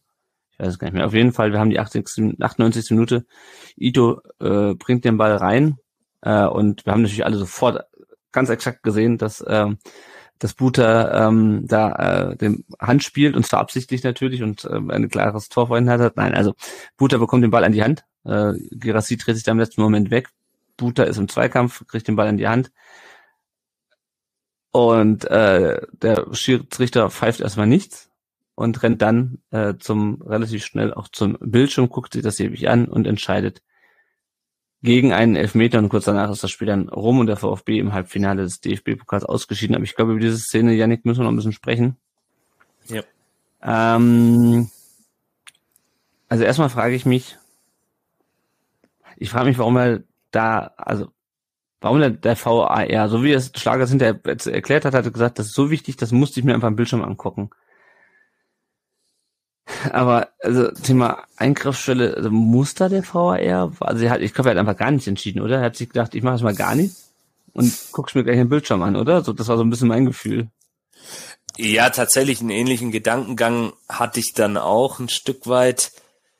Ähm, mal ganz generell bei dieser Handdebatte, was jetzt Handspiel ist, blicke ich sowieso nicht mehr durch. Ich habe da mittlerweile komplett abgeschaltet. Ich sag mal so, gemäß der aktuellen Regelung, wenn man die denn so nennen kann, es hätte sich die Eintracht nicht beschweren dürfen, wenn es dann den Elver gibt. Wie gesagt, gemäß dieser aktuellen mhm. schwachsinnigen Regelung, die auf jeden Fall äh, optimiert werden muss ja, also ich weiß gar nicht, was ich zu, zu der Szene noch sagen soll. Da wurde jetzt natürlich auch viel debattiert. Ähm, für mich ist es kein, keine zwingende Fehlentscheidung, weil ich glaube, man kann das schon so sehen, dass es kein Handspiel ist. Ähm, also, schwierig. Ja, Handspiel ist es auf jeden Fall, aber halt, ist die Frage, ist es strafbar? Also, keine Ahnung, ich glaube, also, ne, klar, Gerassi dreht sich im letzten Moment weg und Buta ist halt im Zweikampf und hat halt die Hand da, wo er so hat, weil er halt im Zweikampf ist. Ja. Also ich weiß halt nicht, also ich hätte ich so einen Elfmeter gegen mich haben wollen, wahrscheinlich nicht. Was mich halt nervt. Richtig, ist, genau. Was mich halt nervt, also, ist, es ist halt einfach Glücksspiel, welchen Schiedsrichter du kriegst, mit welcher Auslegung. Ja, das ist das, was mich nervt. Also wenn das grundsätzlich, wenn jeder, wenn neun von zehn Schiedsrichter in der Situation entscheiden würden, das ist kein Elfer, dann würde ich sagen, jo, ist halt so. Ja, dann hast du halt einen Ausreißer. Aber bei der Situation, ja, wenn du irgendwie, wenn du fünf fünf von fünf, äh, fünf von zehn sagen äh, pfeifen Elfer und fünf, die anderen fünf nicht. Und das ist halt das, was mich, was mich, was mich so ärgert, weil da hast du halt einfach Pech gehabt. Einfach in der Situation. Das ist nicht, da, du hast nicht irgendwie, die Regeln sind halt so, du musst damit leben, nein, du hast einfach Pech gehabt, dass irgendwie die Münze halt so gefallen ist in dem Fall. Das ist das, was mich halt nervt. Also nicht, nicht die, die, die Sache an sich irgendwie, ja. Ich glaube, das ist das, ne, dieses 50-50. Ähm, also du kannst, solche Situationen hast du jedes Wochenende in irgendeiner. In irgendeiner Form. Und äh, was mich so tatsächlich extrem aufregt, sind teilweise diese hanebüchen Begründungen der Schiedsrichter. Warum, wieso, weshalb das jetzt kein Handspiel war oder warum das jetzt eins war. Wenn ich dann lese, dass ja. ein Schlager dann sagt, es war keine Absicht zu erkennen. Mein Gott, wie oft wurde die Saison später gepfiffen, wo nie im Leben Absicht im Spiel war, ja, genau das. wo Spieler sich im, im Umdrehen treffen oder, oder ja. natürliche Handbewegung. Wenn einer hochgeht, dann hebt er die, dann ist der Arm oben und dann wird er getroffen, weil er angeschossen wird und dann ist es dann elf Meter. In dem Fall war es keiner boah, ja, es ist 50-50 Und gefühlt ist es immer irgendwie gegen uns in solchen Situationen. Das nervt dann auch viel mehr. Ja. Und äh, aber die Tatsache, er hat es eigentlich direkt gesagt, kein Elfmeter, hat weiterspielen lassen. Und dann muss der VR reingefunkt haben, sonst guckt er sich nicht an. Jetzt frage ich mich, warum funkt er da rein? Warum sagt er, guckt das nochmal an? Also entweder hat er ein klares Handspiel gesehen im Keller ja. oder eben nicht, aber dann muss man den Schiedsrichter nicht noch rausschicken und die Situation fünf Minuten in die Länge ziehen. Also ja. da ist einfach keine, keine Regel, irgendwie keine Konstanz drin in dem Videobeweis und deswegen ist der auch dermaßen äh, ähm, deshalb wird ja auch dermaßen abgelehnt äh, von den Fans ja. und so weiter. Also, glaube ich, sind wir uns alle einig, was das angeht. Ja, also wie gesagt, ich gehe davon aus, dass Schlager sich selbst rausgeschickt hat. Der hat sich das angehört und gesagt, oh, das ist so knifflig, darf ich mir das wieder angucken? Und da war VR gesagt, ja, natürlich darfst du. Das wäre auch also, schlimmer, ne? Weil das, das ist ja genau der Punkt, dass die Schiedsrichter ja. selber auf dem Platz überhaupt nichts mehr entscheiden, weil sie sagen, na komm, ja. ich habe ja noch den Video als Backup und wenn ich Mist gebaut habe, guck es mal eben nochmal an. Der wird mir schon sagen, was ich falsch genau. gemacht habe. Und genau. das fehlt genau. dann eben auf dem Platz. Ja? Und das ist das Entscheidende. Und das ist das Schlimme. Deswegen fehlt einfach die Akzeptanz, auch bei den Spielern. Ja. Ja, ja. ja, und dann war ein emotionales Pokalspiel zu Ende. Ähm, gucken mal, was unsere Hörerinnen und Hörer bei Twitter diesmal nur geschrieben haben. Ich habe es beim auf der Rückfahrt vom Spiel vergessen, bei Facebook zu fragen. Eve-B sagt etwas traurig, aber es ist nicht schlimm. Pokal war ein Zuckerle mit Verlängerung in Unterzahl wäre, wäre es am Samstag schwierig geworden. Dann kommen wir gleich dazu, was, wie schwierig es am Samstag war. Mögliche Relegation zwischen einem Finale, wenn es heute geklappt hätte. Nächstes Jahr versuchen wir es einfach nochmal unter besseren Voraussetzungen. Der Martin ist ziemlich deprimiert, um ehrlich zu sein, gab bessere Tage mit dem VfB, aber natürlich auch bei weitem schlechtere. Äh, man fühlt eine gewisse Zufriedenheit, schreibt Ed Cypress Pumpkin äh, bei den Spielern, äh, als sie aus der Pause kamen, während dann wohl zum Angriff geblasen hat. Dann diese sechs Minuten, jetzt trotzdem mit erhobenem Kopf nach Berlin, voller Fokus auf Hertha. Und der RST 0868 schreibt bei Twitter, SGE hat sehr rüde gespielt, haben den VfB darüber verunsichert und provoziert. Ansonsten die zweiten Probleme Chancenbuche, da haben wir schon gesprochen. In der ersten Halbzeit hätte es 2-0 stehen müssen und nach der Pause nicht online in die zweite Halbzeit gegangen. Da haben sie das Spiel verloren. Ja, also ich muss sagen, nach dem Spiel, ich fand es natürlich schade, weil wie oft häufig hast du die Chance, irgendwie in ein Pokalfinale zu kommen. Äh, aber ich hatte es vorhin schon mal angesprochen. Das ist eine Niederlage, die ich verkraften konnte. Und ich fand es einfach irgendwie geil dabei gewesen zu sein, weil das war einfach ein Highlight-Spiel, von denen hast du halt nicht so wahnsinnig viel. Und wenn sind Highlight-Spiele, wo du äh, wenig gewinnen und äh, viel nur verlieren kannst, äh, so wie Köln. Also ja, das war die 92 Minuten gegen Köln war geil die 91 Minuten davor waren absolute, waren absolute ähm, Folter. Äh, und ähm, da ist doch schön, so ein Spiel zu haben, wo du eigentlich nur was gewinnen kannst und nicht unbedingt was verlieren kannst. Janik, wie ging's dir nach dem Spiel? Nach dem Spiel war ich zunächst ein bisschen gefrustet, muss ich zugeben, weil halt einfach die Chance da war. Die Eintracht war nicht gut. Also mhm man hätte die Chance gehabt. Sie waren in der zweiten Hälfte besser, klar, sind dann auch verdient weitergekommen. Das muss man, denke ich, auch anerkennen. Und wie gesagt, man darf auch bei aller berechtigten Kritik nicht vergessen. Ja, die Eintracht hat eine schlechte Phase, aber es ist immer noch die Mannschaft, die letzte Saison auch uns in Stuttgart teilweise verzaubert hat oder verzaubert oder beeindruckt hat, sagen wir es mal so, äh, indem sie dann auch diesen Europacup gewonnen haben. Jetzt mit ein paar Tagen Abstand sehe ich so wie du. Es war ein absolutes Highlight, Stimmung bombastisch. Also ich hab's, ich kann mich nicht erinnern, wann ich es zuletzt erlebt habe, dass wirklich das ganze Stadion gefühlt 90 Minuten gestanden ist. Ja. Also selbst die Leute auf der Gegengeraden, ähm, Haupttribüne ist ja aktuell, wie wir alle wissen, nicht besetzt, aber wirklich alle sind gestanden und das war richtig, richtig geil einfach nur. Aus Fansicht ein absolutes Highlight und ein Spiel, wo wir hoffentlich in ein paar Jahren dann auch positiv zurück oder ja, uns immer noch positiv zurückerinnern können, weil es einfach richtig gut war. Ein Fest, Festtag einfach für den Fußball beim VfB. Ja, genau, also Festtag trifft glaube ich ganz gut. Mike, äh, du hast ja vorher, vorhin auch gesagt, wo du, wo du herkommst. Ähm, die Frankfurter Inversion, die ist ausgefallen. Ne? Das hieß ja vorher, um Himmels Willen, die Frankfurter, die machen einen, die machen das wie in Barcelona und in sonst wo und wie die Bremer in, in, in Berlin und die kommen da mit 20.000 Mann und nehmen das Neckarstadion auseinander. Am Ende war es der Gästeblock bloß ein bisschen angrenzend. Äh, also mich hat's nicht überrascht, weil ich konnte mir nicht vorstellen, dass sie bei der Lotterie äh, mehr äh, abräumen als die VfB-Fans. Äh. Ja, das stimmt, aber die Frankfurter sind, äh, was das angeht, weiß ich nicht, ähm, will ich sagen, merkwürdiges Völkchen, aber äh, die haben ja ganz Europa quasi, wollten die erobern. Also das ist ja Wahnsinn, wo die überall Mitglied geworden sind mittlerweile, äh, um mhm. an Tickets zu kommen. Ähm, die Diskussion gab es dann vom, vom Pokalspiel auch, dass sich dann Eintracht-Fans äh, VfB-Mitgliedschaften da besorgt haben, um zumindest in der Warteschlange irgendwo zu stehen. Äh, also klar, also ich find's, fand's okay. Ich fand das Verhältnis ganz okay. Also an dem Mittwoch, ja. wir hatten ein Heimspiel, das war äh, auch akustisch zu vernehmen und insofern hat mich das schon gefreut, dass die, dass die Invasion in Anführungszeichen ausgeblieben ist und dieses äh, Erbarme, die Hesse komme, nicht unbedingt eingetroffen ist. Vielleicht ja, noch ein paar auf der, auf der, auf der Vasen hängen geblieben. Ich weiß es nicht. Äh, kann schon sein. Äh, Traue ich den Frankfurtern zu, dass das ja. dann irgendwann attraktiver war. Wer weiß. Nee, also das war okay. Der Stimmung hat's, glaube ich, keinen Abbruch getan. Die Frankfurter. Ja. Also man hat die, die VfB-Fans deutlich vernommen über die vollen 98, 99 Minuten. Ja. Und das ist auch okay so. Ich fand es halt ein bisschen schade, wie die, wie die Eintracht sich dann danach benommen hat, das muss man sagen. Also wenn noch, ich weiß nicht, wer das jetzt war von den Frankfurtern, der so auf die Cannstatter Kurve da mal äh, losgezogen ist, wo es dann mal noch mal kurz Unruhen gab da unten auf dem Platz. Ja. Ähm, das, glaube ich, kann man sich dann so einem Moment einfach mal sparen. Ähm, ja, aber, aber ansonsten ging es eigentlich klimpflich ab, glaube ich. Naja, also die, die Szene, die, die wollte ich nämlich auch noch ansprechen.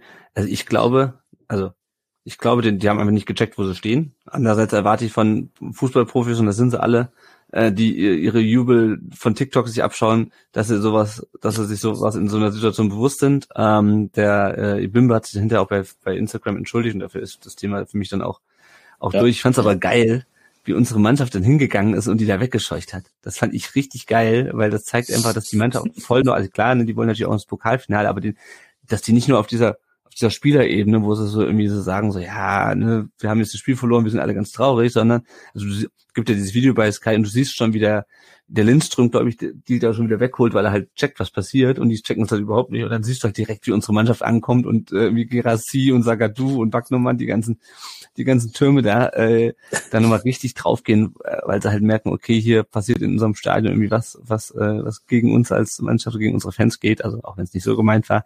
Also ich fand das, ich fand das ganz geil, hat natürlich die Stimmung nochmal schön angeheizt und ja, rundherum ähm, einfach mal in jeglicher Sicht, außer vielleicht vom Ergebnis her, äh, ein Highlight-Spiel, was wir da hatten. Habt ihr noch was, was ihr zu dem Spiel loswerden wollt? Hättest du, Mike, hättest du trotzdem Finale, lieber Finale gegen äh, Red Bull gespielt? Boah, das ist schwierig, ehrlich gesagt. ähm, also ich habe vor dem Spiel immer gesagt, ich nehme das jetzt heute mit und freue mich drauf, aber mhm. ähm, ich, ich, ich hätte das Finale gar nicht wirklich erreichen müssen. Also das hat zwei Gründe. Zum einen äh, hast du mit dem Gegner Leipzig eine relativ gute Mannschaft, wo ich nicht weiß, ob es dann wirklich eine Chance ist. Muss ich mhm. wirklich sagen, weil ich, ich letztendlich hätte ich Gut, es ist ein K.O.-Spiel, es ist ein Finale, das ist, fängt immer bei 0-0 an, aber wir wären der absolute Underdog gewesen im Finale. Das muss man, muss man ehrlicherweise sagen. Und zum anderen weiß ich nicht, was das in den Köpfen der Spieler gemacht hätte, jetzt im Hinblick auf den Abstiegskampf. Ähm, das kann motivieren.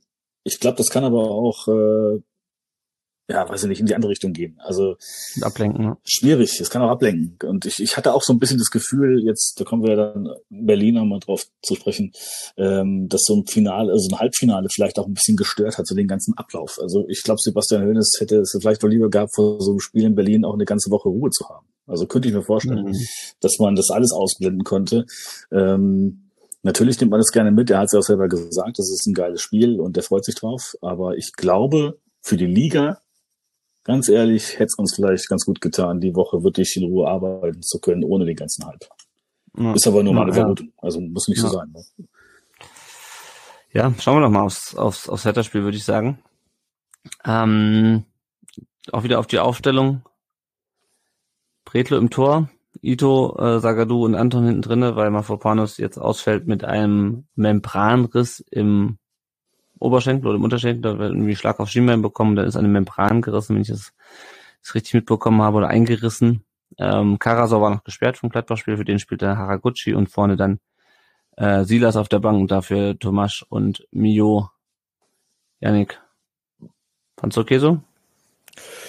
Ja, also ähm, mich hat's tatsächlich dann überrascht, ähm, dass Haraguchi tatsächlich die Chance dann auch ähm, bekommen hat zu spielen. Ich fand's aber jetzt vor dem Spiel, im Spiel selber, so viel kann man ja vorwegnehmen, hat kein gutes Spiel gemacht, so wie andere an dem Tag auch, aber vorm Spiel fand ich es eigentlich gar nicht mal so schlecht, weil Haraguchi ja dann doch auch ein erfahrener Spieler ist, der vielleicht dann auch in so einem Spiel ein Stück weit Ruhe reinbringt mhm. und sich da auch nicht zu sehr verunsichern lässt. Das war letztendlich dann auch meine Hoffnung, wo ich mir dann auch gedacht habe, hey, gar kein so schlechter Schachzug, aber naja, er hat leider ähm, nicht das gehalten, was er eigentlich sonst verspricht. Ja, ja, ja. Ja, und das Spiel an sich, äh, VfB einigermaßen kontrolliert am Anfang, Gerassi, ähm, scheitert an Christensen in der siebten Minute, aber Mike, ich hatte schon so nach 10, 15 Minuten das Gefühl, der VfB hat irgendwie die Hosen voll. Das war wieder so ein typisches Hosenvollspiel, ähm, mit Sicherheitspässen, die aber dann nicht wirklich Sicherheit bringen.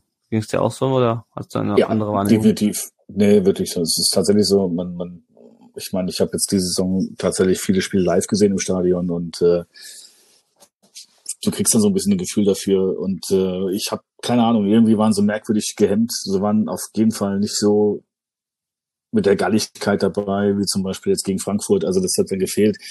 Ich weiß nicht, woran es liegt. Ähm, schwierig zu sagen, aber wenn man sich die ersten Minuten angeguckt hat, dann ist es, wie du sagst, ne? Also man merkt schon, heute ist irgendwie der Wurm drin. Und äh, das fängt bei diesen Pässen an, viel leichte Ballverluste, Unkonzentriertheiten, schwierig zu sagen, woran es liegt. Hat sich dann leider bestätigt.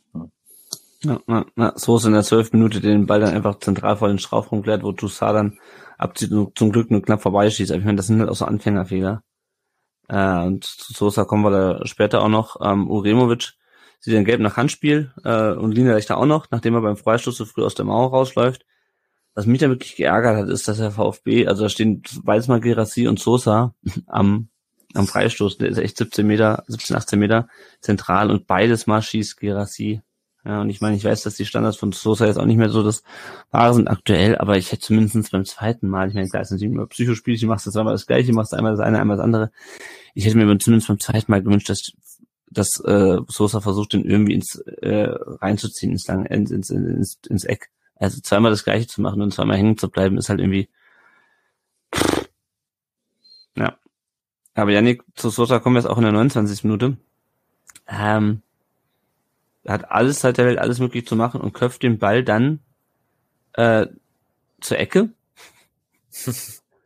äh, klärt dann, äh, die Ecke kommt rein, erklärt dann raus auf Toussaint, der spielt den Ball auf Richter und Richter flankt ausgerechnet auf Mark fucking Oliver fucking Kempf, äh, der den Ball, und das ist halt auch so ein Tor, was wir so häufig kassieren, der steigt hoch, setzt sich durch, Kopfballtor 1-0. Fertig.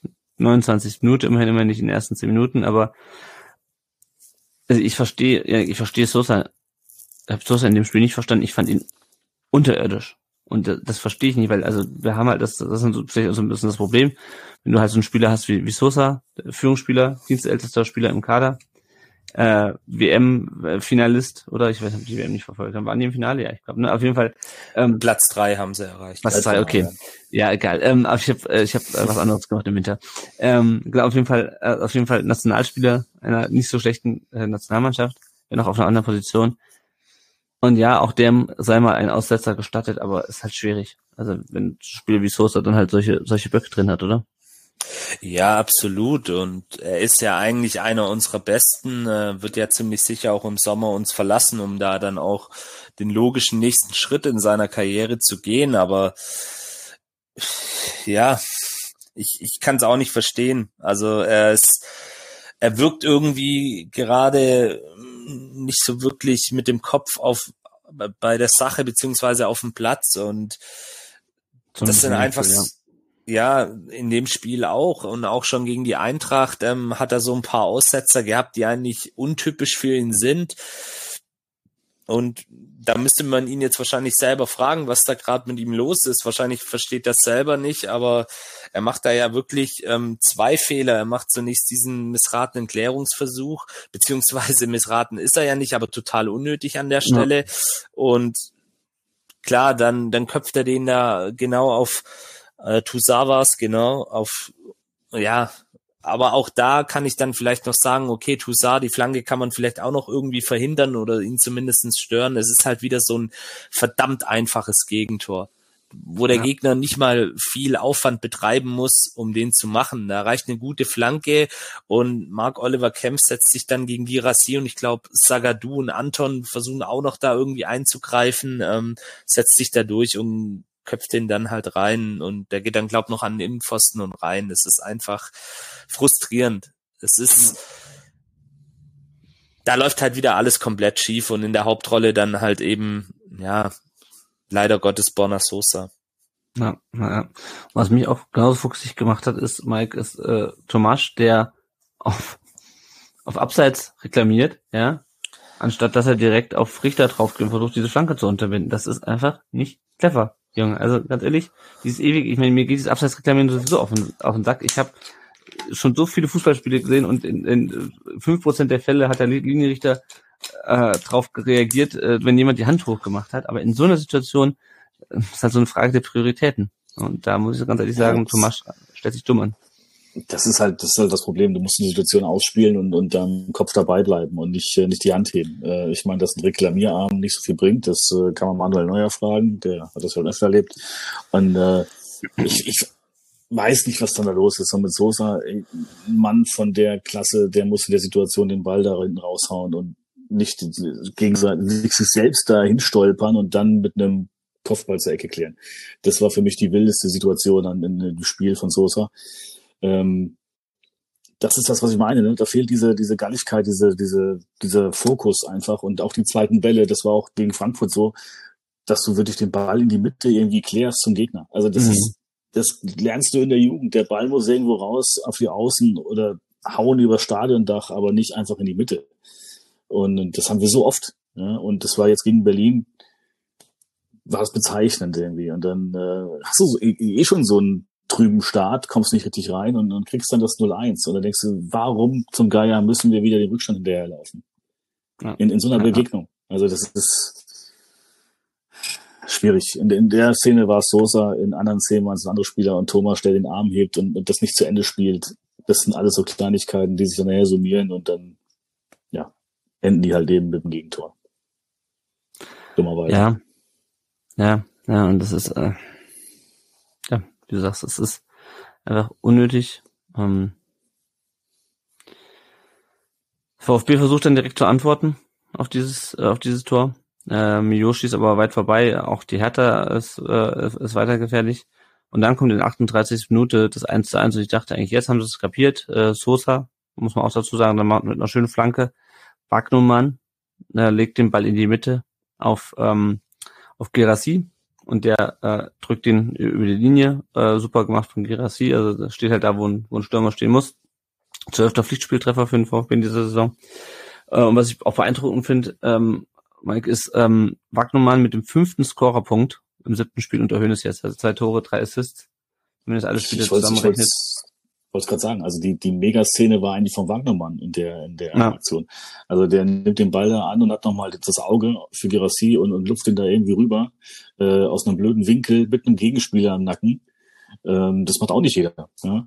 den ja. Ball nochmal so, so gezielt darüber spielen und ja, dass der jetzt äh, scored wie ein Irrer, egal ob er selber trifft oder, oder die Bälle vorlegt, Wahnsinn. Also ich weiß nicht, warum das Labadia da nicht gesehen hat. Ja oder was, was er im Training jetzt anders macht, dass Hönes nicht an ihm vorbeikommen oder ob es die Berufung in die Nationalmannschaft war, die nochmal so, hm. so einen richtigen Schub gegeben hat. Ich weiß ja. es nicht, wahrscheinlich spielt es auch mit eine Rolle, aber ähm, Wahnsinn. Also gerade jetzt in der Offensive finde ich ihn Bären stark. Da macht er echt viel und die Scorerpunkte sagen es aus. Ähm, Leistungsexplosion, würde ich fast schon sagen, in der Rückrunde.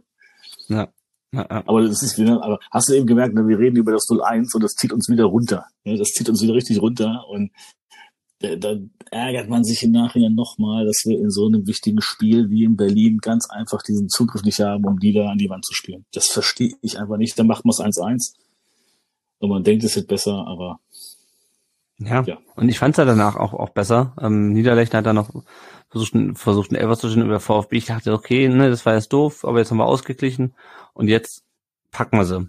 Und dann, ja, ne, kommt die 47. Minute. Luke Bacchio mit einem Freistoß vor das Tor.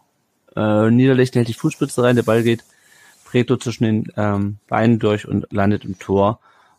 Und also dieses Ding, Janik, das macht mich wirklich wahnsinnig. Weil jeder weiß, wenn der Ball so aufs Tor zugeflogen kommt, da weißt du, dass, dass zwei, drei gegnerische Spieler einfach versuchen, in diesen Ball reinzurennen irgendwie, dem irgendwie noch die Richtungsänderung zu geben, weil wenn der genauso geflogen kommt, wie er ankam, dann hat Pretlo den. Also versucht da irgendwer noch, und weil alle gleichzeitig, weil alle auf einer Linie stehen, ist da auch keiner im Abseits, versuchen alle so schnell wie möglich in diese Flanke reinzurennen. Ja, die sind schwer zu verteidigen, weil die halt quasi, du musst dich quasi, also muss quasi den Ball dich entgegenstellen, um den irgendwie zu klären. Ja, das ist schwierig zu verteidigen in einer dynamischen Situation, aber es kann nicht unmöglich sein. Ja, und wenn ich dann sehe, wie dann Niederlechner und ähm, die übrigens sein erstes Tor für die Hertha geschossen hat, äh, nachdem wir wieder gekommen sind, ich weiß nicht, wer da noch daneben stand, da stehen zwei Leute am Fünfer. Und ich frage mich schon wieder, was macht Sagadu da? Der steht nämlich drei Meter dahinter. Ito steht daneben. Das kann nicht sein. Die Hertha weiß selber nicht, also klar, das war natürlich schon so geplant, aber irgendwer hat gesagt, die Hertha weiß selber nicht, ich glaube, der Film Meister hat geschrieben, die wissen selber nicht, warum die hier führen, ja, weil das war so dumm in der Nachspielzeit. Also, ja, auch hier fehlen mir langsam wirklich die Worte. Ja, es ist schwierig zu verteidigen, aber ja, wir, wir spielen Bundesliga und die Jungs haben doch alle den Anspruch, Bundesligaspieler zu sein. Jetzt mal ganz pragmatisch runtergebrochen. Dann kann ich auch mal erwarten, dass man sowas gegen Hertha, nochmal, wir reden hier von Hertha BSC Berlin. Also ein, ein Club, der ja jetzt komplett am Abgrund steht, sportlich wie finanziell. Da kann ich erwarten, dass die Jungs zumindestens versuchen dann, und wenn du es nicht verteidigen kannst, dann stör doch wenigstens den Niederlechner da bei der Aktion ja. oder wirf dich rein, ja. blocks weg, weiß, weiß ich, aber wir haben ja nicht mal die Chance, in die Aktion reinzukommen, weil ja. wie du es schon richtig sagst, Sagadu, keine Ahnung, was der in der Szene macht, Ito auch ziemlich passiv, alles scheiße, einfach nur Kacke verteidigt und ich kann es auch nicht mehr hören. Bredlo sieht da natürlich auch etwas unglücklich aus, der geht durch die Hosenträger, jetzt kann man da natürlich auch sagen, na, kann er sich anders, kann er anders abwehren, kann er sich vielleicht auch anders positionieren, vielleicht mehr aktiver zum Ball gehen. Aber den nehme ich da jetzt mal raus aus der Szene, weil wie gesagt, unsere Innenverteidigung oder allgemein unsere Defensive macht dort einfach gar nichts und verhält sich viel zu passiv. Wie gesagt, es ist immer noch Hertha BSC Berlin. Also bei allem ja. Respekt, aber hey, nee, fehlen mir ja. die Worte, ganz ehrlich. da kann das ich auch mit ein paar Tagen Abstand nicht normal drüber sprechen. Ja, ja, und es waren vor allem auch halt zwei Standardsituationen und also das ist halt so abgetroschen. Ja, du spielst gegen den Tabellenletzten, die, die die letzten vier Spiele alle verloren haben. Die haben, glaube ich, das letzte Mal im Februar gewonnen irgendwann. Und was machen die? Die gehen ein bisschen drauf, die laufen früh an und machen was aus ihren Standards. Und das ist so nervig, weil du einfach, also, ja, Du, das ist ein direkter Konkurrent. Da kannst du dir nicht so easy die Tore einschenken lassen. Es geht schlichtweg nicht. Vor allem, also, wir hatten letzte Saison dieselbe Situation. Da spielen wir auch in Berlin, ja. ne, auch mit Rücken zur Wand und, und verlieren das genauso. Und da, allein deswegen fahre ich doch schon dahin und sage, dieses Jahr passiert uns das nicht. Also das muss ja. doch im Hinterkopf sein. Da waren ja genug Spieler dabei. Also ich verstehe das einfach nicht. Und jedes Mal, jedes Mal, wenn der VfB irgendwie die Chance hat, da unten Boden gut zu machen, jedes Mal verkacken sie es genau dann. Und das ist, das, das macht einen kirre. Ja. Ich verstehe es einfach nicht. Ich meine, jetzt war der Spieler noch so dämlich, dass alle anderen auch noch gewonnen haben, außer Bochum, Gott sei Dank. Aber ähm, ich, ich kann es nicht nachvollziehen und ich weiß nicht, was da in den Köpfen los ist. Ob die dann in den entscheidenden Momenten da gehemmt sind oder und so eine Aktion 47. vor der Halbzeit, das muss ich im 16er wegräumen, ohne Wenn aber. Da gibt's gar keine Diskussion. Da gehe ich mit 1-1 in die Pause, sammle mich und dann geht's weiter. Ja, du hättest halt dann sonst 31 Punkte, wärst halt weiter 15. Ja, jetzt ein Punkt hinter Hoffenheim, wärst sechs Punkte vor, vor, äh, nee, noch mehr. Ja, also wir hätten Hertha im Prinzip in die zweite Liga gekegelt. Das muss man genau. mal ganz klar so sehen. Also die wären definitiv hinter uns geblieben. Ja. ja und Umso halt wichtiger, so ein Spiel einfach anzugehen, als wäre es das letzte der Saison. Ja, oder als wäre es Pokalhalbfinale, vielleicht hätte das Oder Pokalhalbfinale, genau. Ja, du hättest auch, du hättest auch Schalke schon in die zweite Liga schießen können, vor, vor zwei Monaten gefühlt. Klar, da wäre noch immer so viel, viel gewesen, genau. aber. Haben wir ähnlich aufgeweckt, ja. Ja, ja, also, keine Ahnung. Zur Pause, äh, dann also Silas äh, kommt für Tomasch rein. Ähm, Tomasch, der mir auch nur auf den Sack gegangen ist, wieder in der Partie. Also, wie gesagt, das Tor gegen Frankfurt war schön, aber dann hat er halt so Spiele dabei. Aber auch Silas, ja, 50. Minute, kommt über links und anstatt dass er links rausspielt auf Sosa, rennt er halt in drei Verteidiger rein und verliert dann den Ball und ja, das ist halt irgendwie, also ich will mir doch gar nicht einzelne Spieler rauspicken, das war einfach von eins bis elf oder 15, wenn man die Ersatzspieler noch mitzählt, war es einfach zu wenig. Ja, und ich, ich verstehe das nicht. Ich habe nicht mir vorstellen können, dass der VfB nochmal so einen Rückfall erleidet. Weil das war einfach ganz klar ein Rückfall. Und wir hatten es ja vorhin gesprochen, und mit den, mit den Erklärungen, die dann auch teilweise kamen, irgendwie das, ähm, das schwere Spiel am Mittwoch, ähm, und dann ähm, zwei Spieler ersetzen und dass man dann irgendwie noch äh, das, das Schalke noch in der 98. Minute das 2 zu 1 macht. Das ist, also sorry, dann bist du halt, dann, dann hast du es, dann ist es halt schwierig mit Abstiegskampf. Wenn dir das Ergebnis am Samstagabend so sehr das Nervenkostüm zerrüttet, dass du am nächsten Tag Scheiße spielst. Ja, ja, du hast ein schwieriges Spiel unter der Woche gehabt, kann aber auch verflügeln, ne, hatten wir, hatten wir vorhin. Ähm, ja, du musst Mafropanus und, und Karasor ersetzen, aber wir haben auch schon andere Spiele ohne Mafropanus gespielt und Karasor ist jetzt für mich auch so nicht so der krasse Unterschiedsspieler in so einem Spiel, keine Ahnung, also ich, ich finde es einfach, war eine Riesenchance und die haben wir halt wieder liegen lassen und jetzt müssen wir es gucken, wie wir es ausmerzen und äh, das ist halt das, das Schwierige, aber ähm, die Ausreden, also was heißt Ausreden, will ich gar nicht sagen, aber die Argumente, die, die der Trainer dann da gebracht hat, halte ich jetzt auch nicht für nachvollziehbar. Gebe ich dir völlig recht. Also das kann nicht der Anspruch sein, zu sagen, uns wirft da ein Ergebnis aus der Bahn oder das Spiel vom Mittwoch. Ja, und erst war es noch der große Motivationsbringer und, und äh, zieht man sich einen guten Spiel hoch. Und mhm. drei Tage später soll es damit ein Grund dafür sein, dass man in Berlin die Leistung nicht abruft. Das passt da nicht zusammen.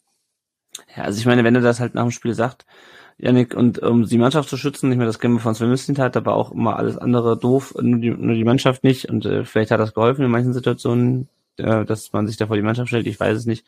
Finde ich das noch legitim. Ähm, aber also mir fehlt jeglicher Erklärungsansatz für so einen für so einen Leistungsabfall gerade und auch so einen Spannungsabfall, was wir die ganzen letzten Spiele hatten, egal ob das Dortmund war, ob das Gladbach war, ob das ob das auch Frankfurt am, am Mittwoch war, da war immer, da war Zucht drin und das hat komplett gefehlt und ich kann es mir nicht erklären. Ich weiß nicht, ob du das dir erklären kannst.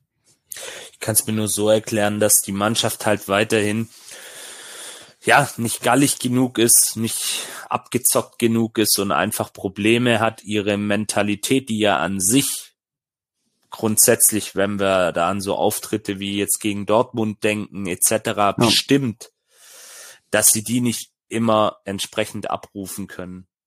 Das ist für mich der einzige Ansatz, weil für so ein Spiel, wie wir es am Samstag erlebt haben, bei der Hertha gibt's für mich eigentlich fast keine Ausrede. Das ist, jetzt kann ich wieder mit meiner Begründung anfangen, die haben alle den Anspruch, Bundesligaspieler zu sein, aber das ist es doch am Ende des Tages. Ich meine, der Sky-Kommentator erzählt mir da, ja, ein Ito, super, der, der hat das Zeug irgendwann mal in England zu spielen. Hey, come on, was ist es, hey? Ganz ehrlich. Borna Sosa träumt vom nächsten Schritt. Ja, dann mach ihn, Mann. Aber spiel nicht so eine Scheiße, hey, ganz ehrlich. Dann geh als Absteiger.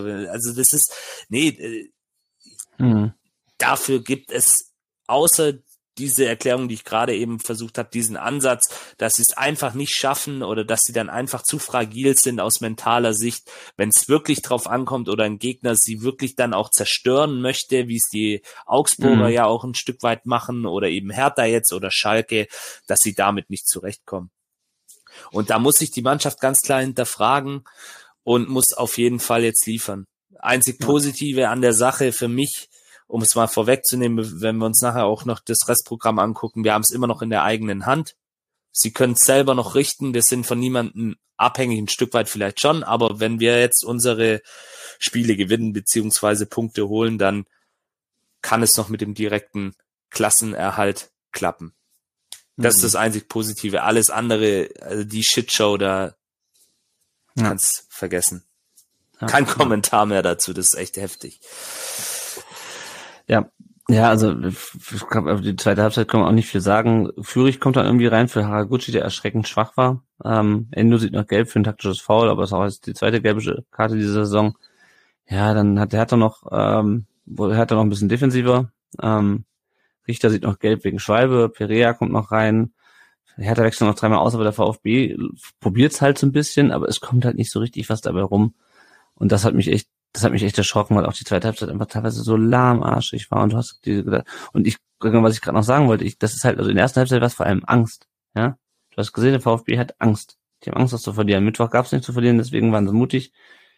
Keine Ahnung, gegen Gladbach gab schon was zu verlieren, da waren sie trotzdem auch mutig und da hatten sie einfach die Hosen gestrichen voll und Hertha hatte nichts mehr zu verlieren und das ist halt dann, und die Mannschaft kann diese Angst nicht ablegen. Und dann kommt halt sowas raus, dann kommen so Fehlpässe raus. Ich meine, wir freuen ja gar nicht auf alle die möglichen schlechten Pässe und Fehlpässe und, und, und, und ähm, Fehler da einzugehen.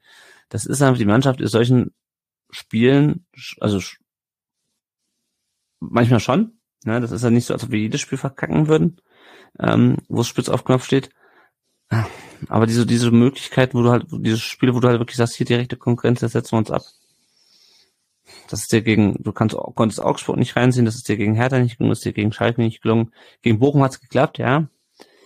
Bochum war halt aber auch scheiße, muss man, auch, also muss man dann halt der Vollständigkeit halber auch sagen. Hertha ist auch kacke, also sorry, die, sind einfach schlecht, ja.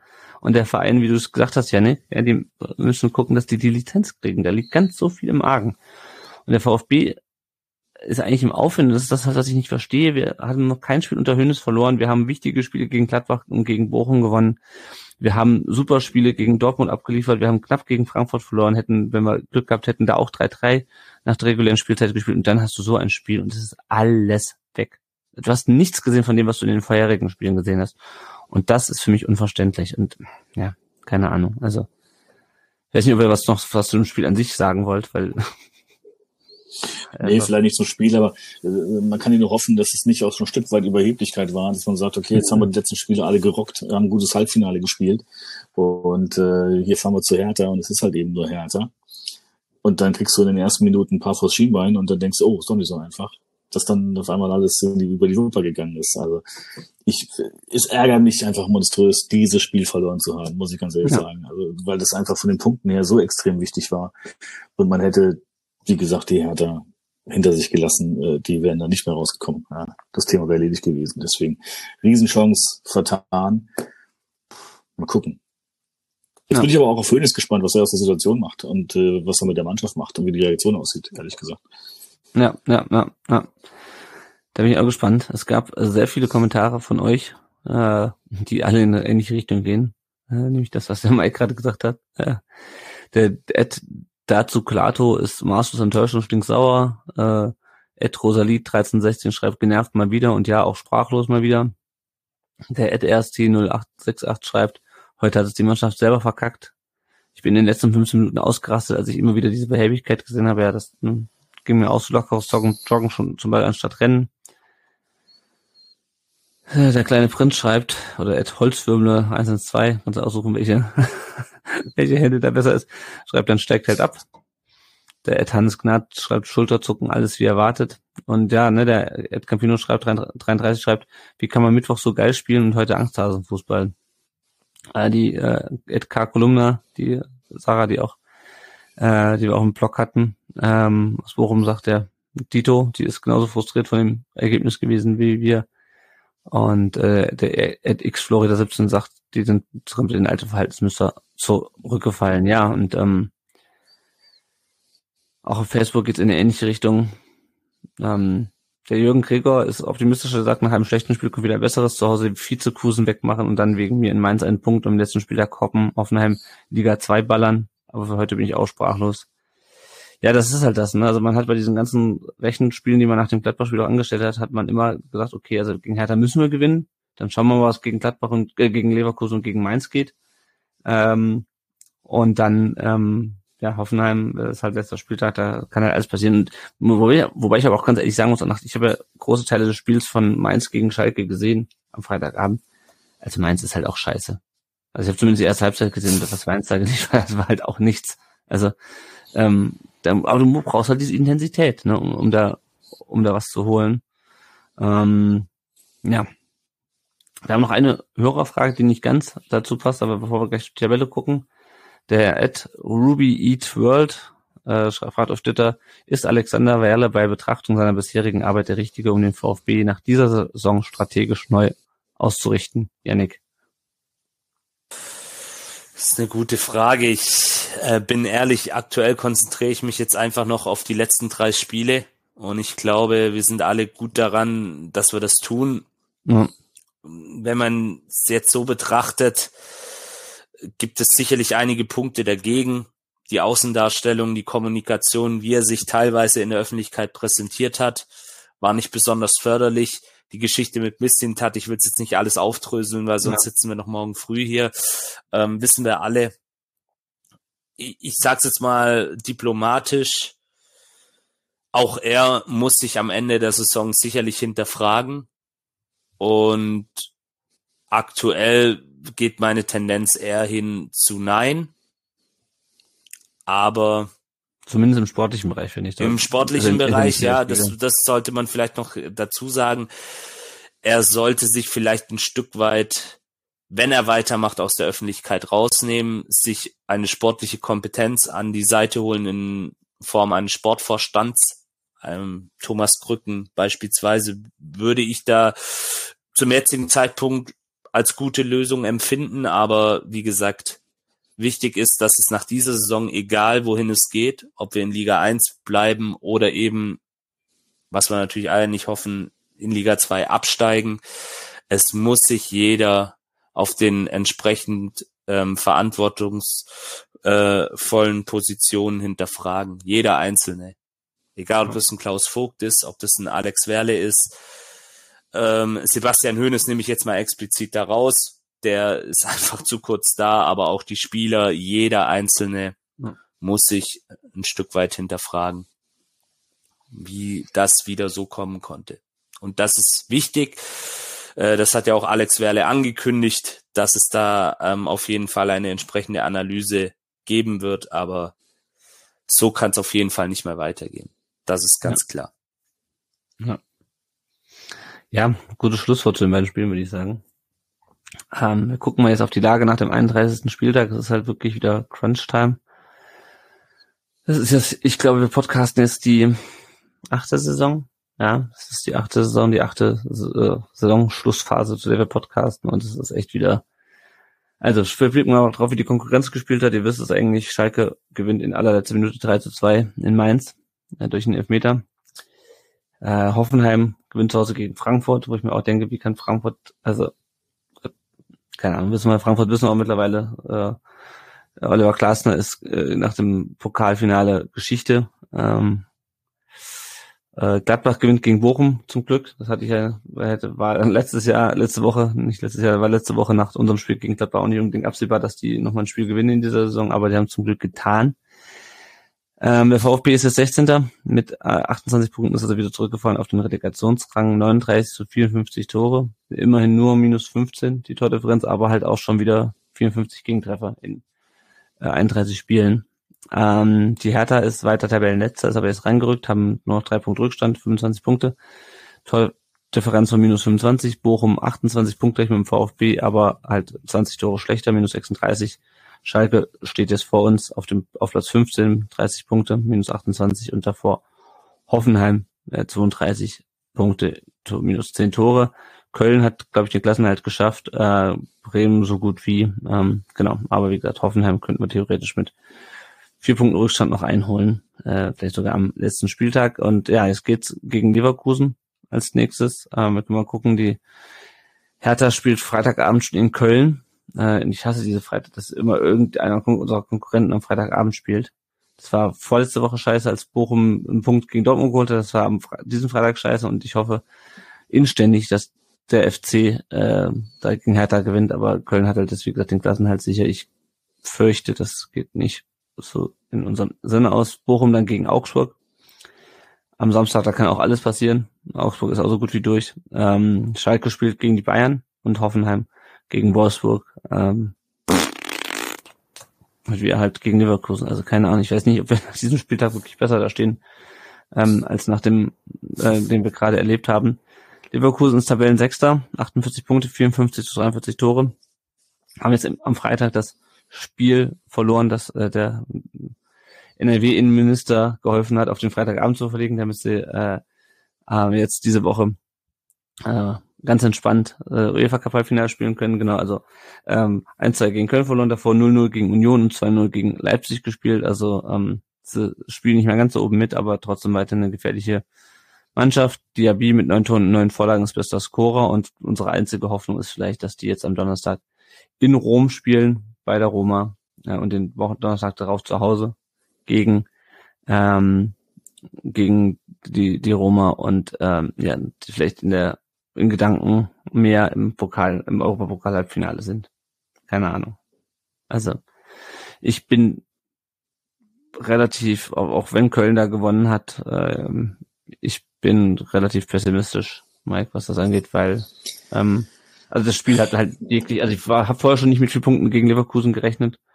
Ähm, und dieses Spiel gegen Hertha hat mir jetzt echt nochmal meine, meine Hoffnung ein bisschen gesenkt. Ich glaub, das letzte, ähm, das letzte wirklich positive Erlebnis mit Leverkusen hatte ich 92 äh, mit Guido Buchwald. Aber äh, also Leverkusen ist für mich so, nee, also das fällt mir schwer, da an Sieg zu glauben, muss ich ganz ehrlich sagen. Aber ähm, wir haben noch zwei Heimspiele. Ich glaube, das ist der große Vorteil, den wir haben. Mhm. Ähm, das müssen wir versuchen zu nutzen und äh, mit allem, was geht, da reinklotzen und dann nichts so möglich, auch gegen Leverkusen nicht. Ähm, ich bin gegen Leverkusen also sogar ein bisschen optimistischer als für das Spiel in Mainz, ehrlich gesagt, weil in Mainz muss man nicht gewinnen, das haben wir schon mal gehört. Mhm. Und ähm, bei den Mainzern, das ist immer so, da weißt du nie, was kommt. Äh, das ist auch, die können an einem Wochenende ganz mies spielen, an einem anderen spielen sie wieder auf. Ich weiß es nicht. Also es ist ein blödes Programm. Ähm, schwierig. Und die einzige, also was ich wirklich als positiv finde, sind die zwei Heimspiele. Mhm, Wenigstens ja. das. Und auch am 34. Spiel nochmal zu, zu, Hause zu spielen. Vielleicht ein ganz gutes Omen, so wie letzte Saison gegen Köln. Ähm, aber jetzt mit Hoffenheim, weiß ich nicht, wird auch schwierig. Ähm, die haben ja auch irgendwie nochmal Oberwasser, haben jetzt Frankfurt geschlagen, äh, haben jetzt ein bisschen Luft.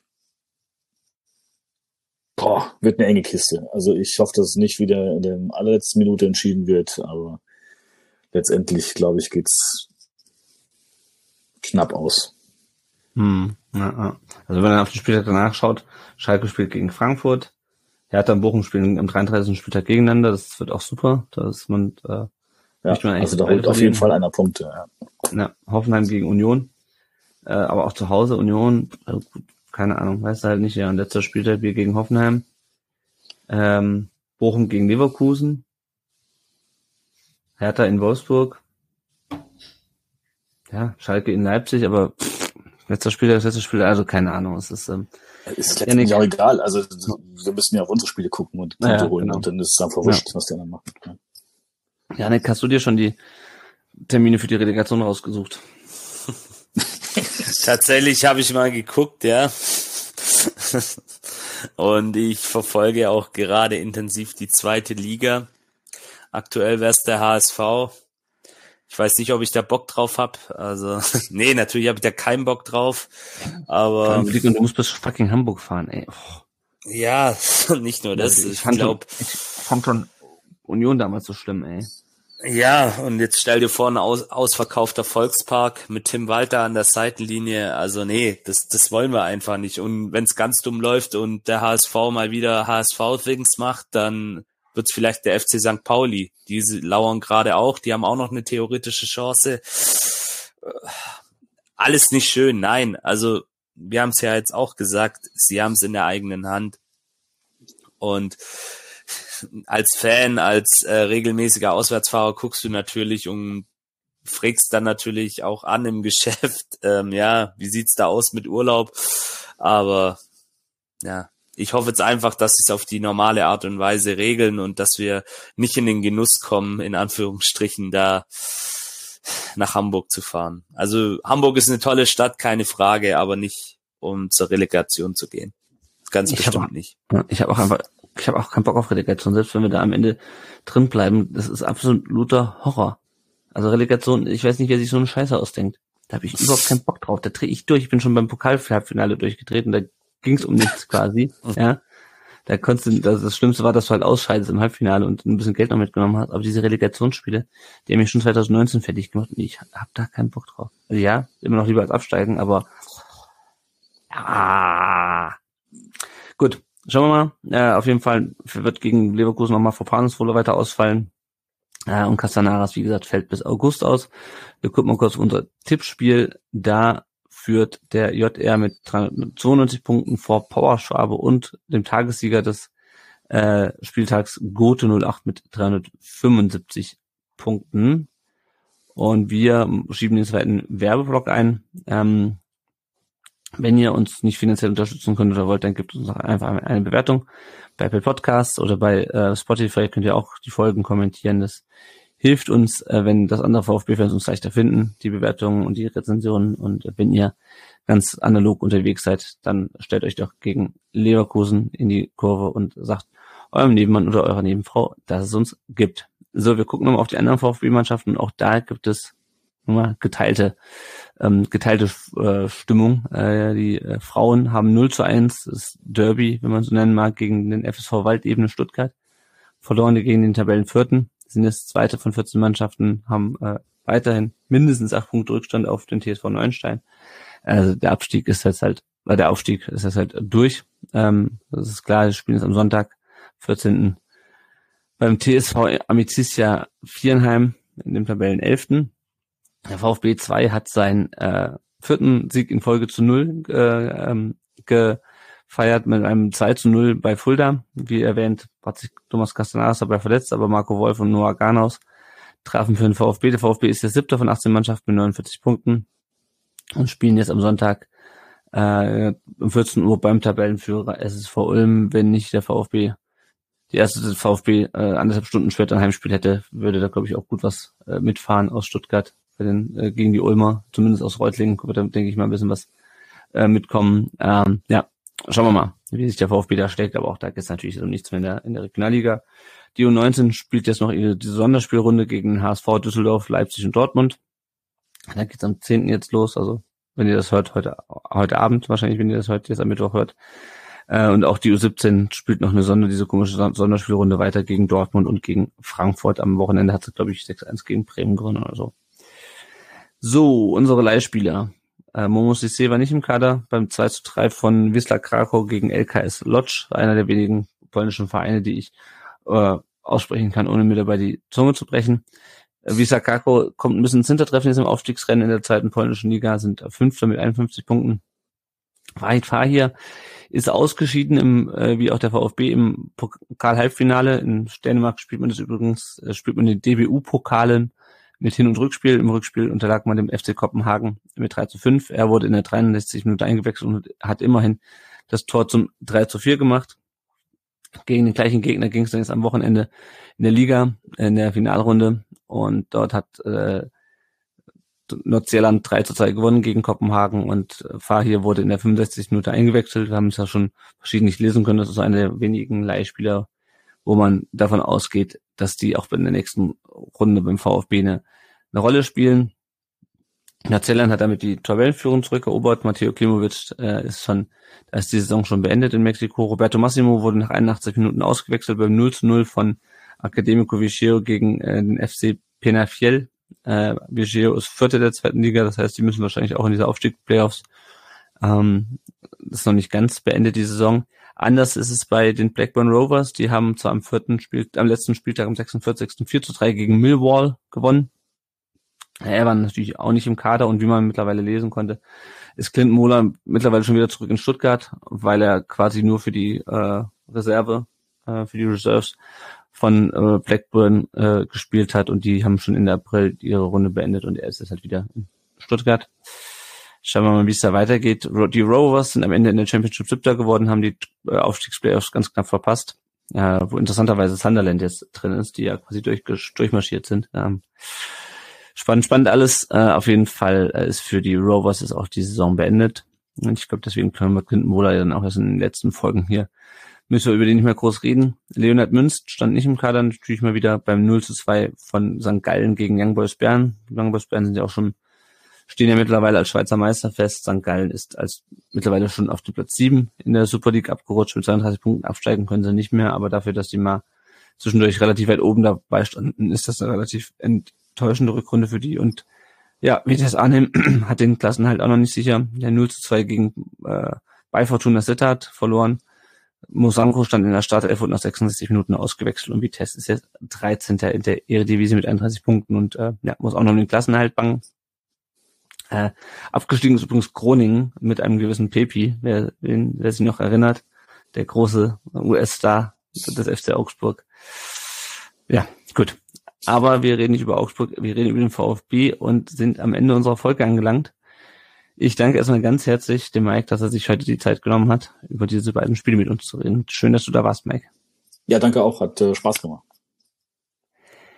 Sag noch mal ganz kurz, wo äh, Leute dir folgen können, wenn sie jetzt auf den Geschmack gekommen sind.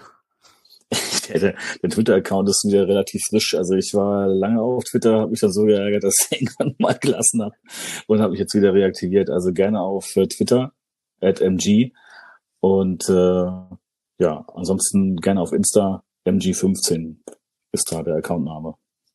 Gerne reingucken. Ja, dann folgt dem Mike. Ähm, wir hören uns jetzt mal nach dem Leverkusen-Spiel. Ich möchte immer noch hinweisen auf den Twitter-Account äh, Sebers-Kampf vom äh, Seber, der gegen akute lymphatische Leukämie kämpft. Ich habe es mir nicht mal aufgeschrieben. Äh, lasst ihm mal ein Like da äh, und äh, netten Kommentar bei seinem Kampf gegen die Leukämie und vor allem äh, das habe ich letzte Woche noch vergessen, registriert euch bei der DKMS. Äh, das ist äh, eine gute Sache. Das hilft. Und für euch ist es nur ein Stäbchen im, im Mund. Ja, wie gesagt, also für uns geht's weiter nächste Woche nach dem Leverkusen-Spiel und hoffentlich mit etwas, äh, einer etwas besseren Stimmung. So ganz mag ich noch nicht dran glauben, aber schauen wir mal. Vielen Dank, dass ihr uns auch diese Woche zugehört habt und wir hören uns nächste Woche. Ciao. Servus, bye Ciao. bye.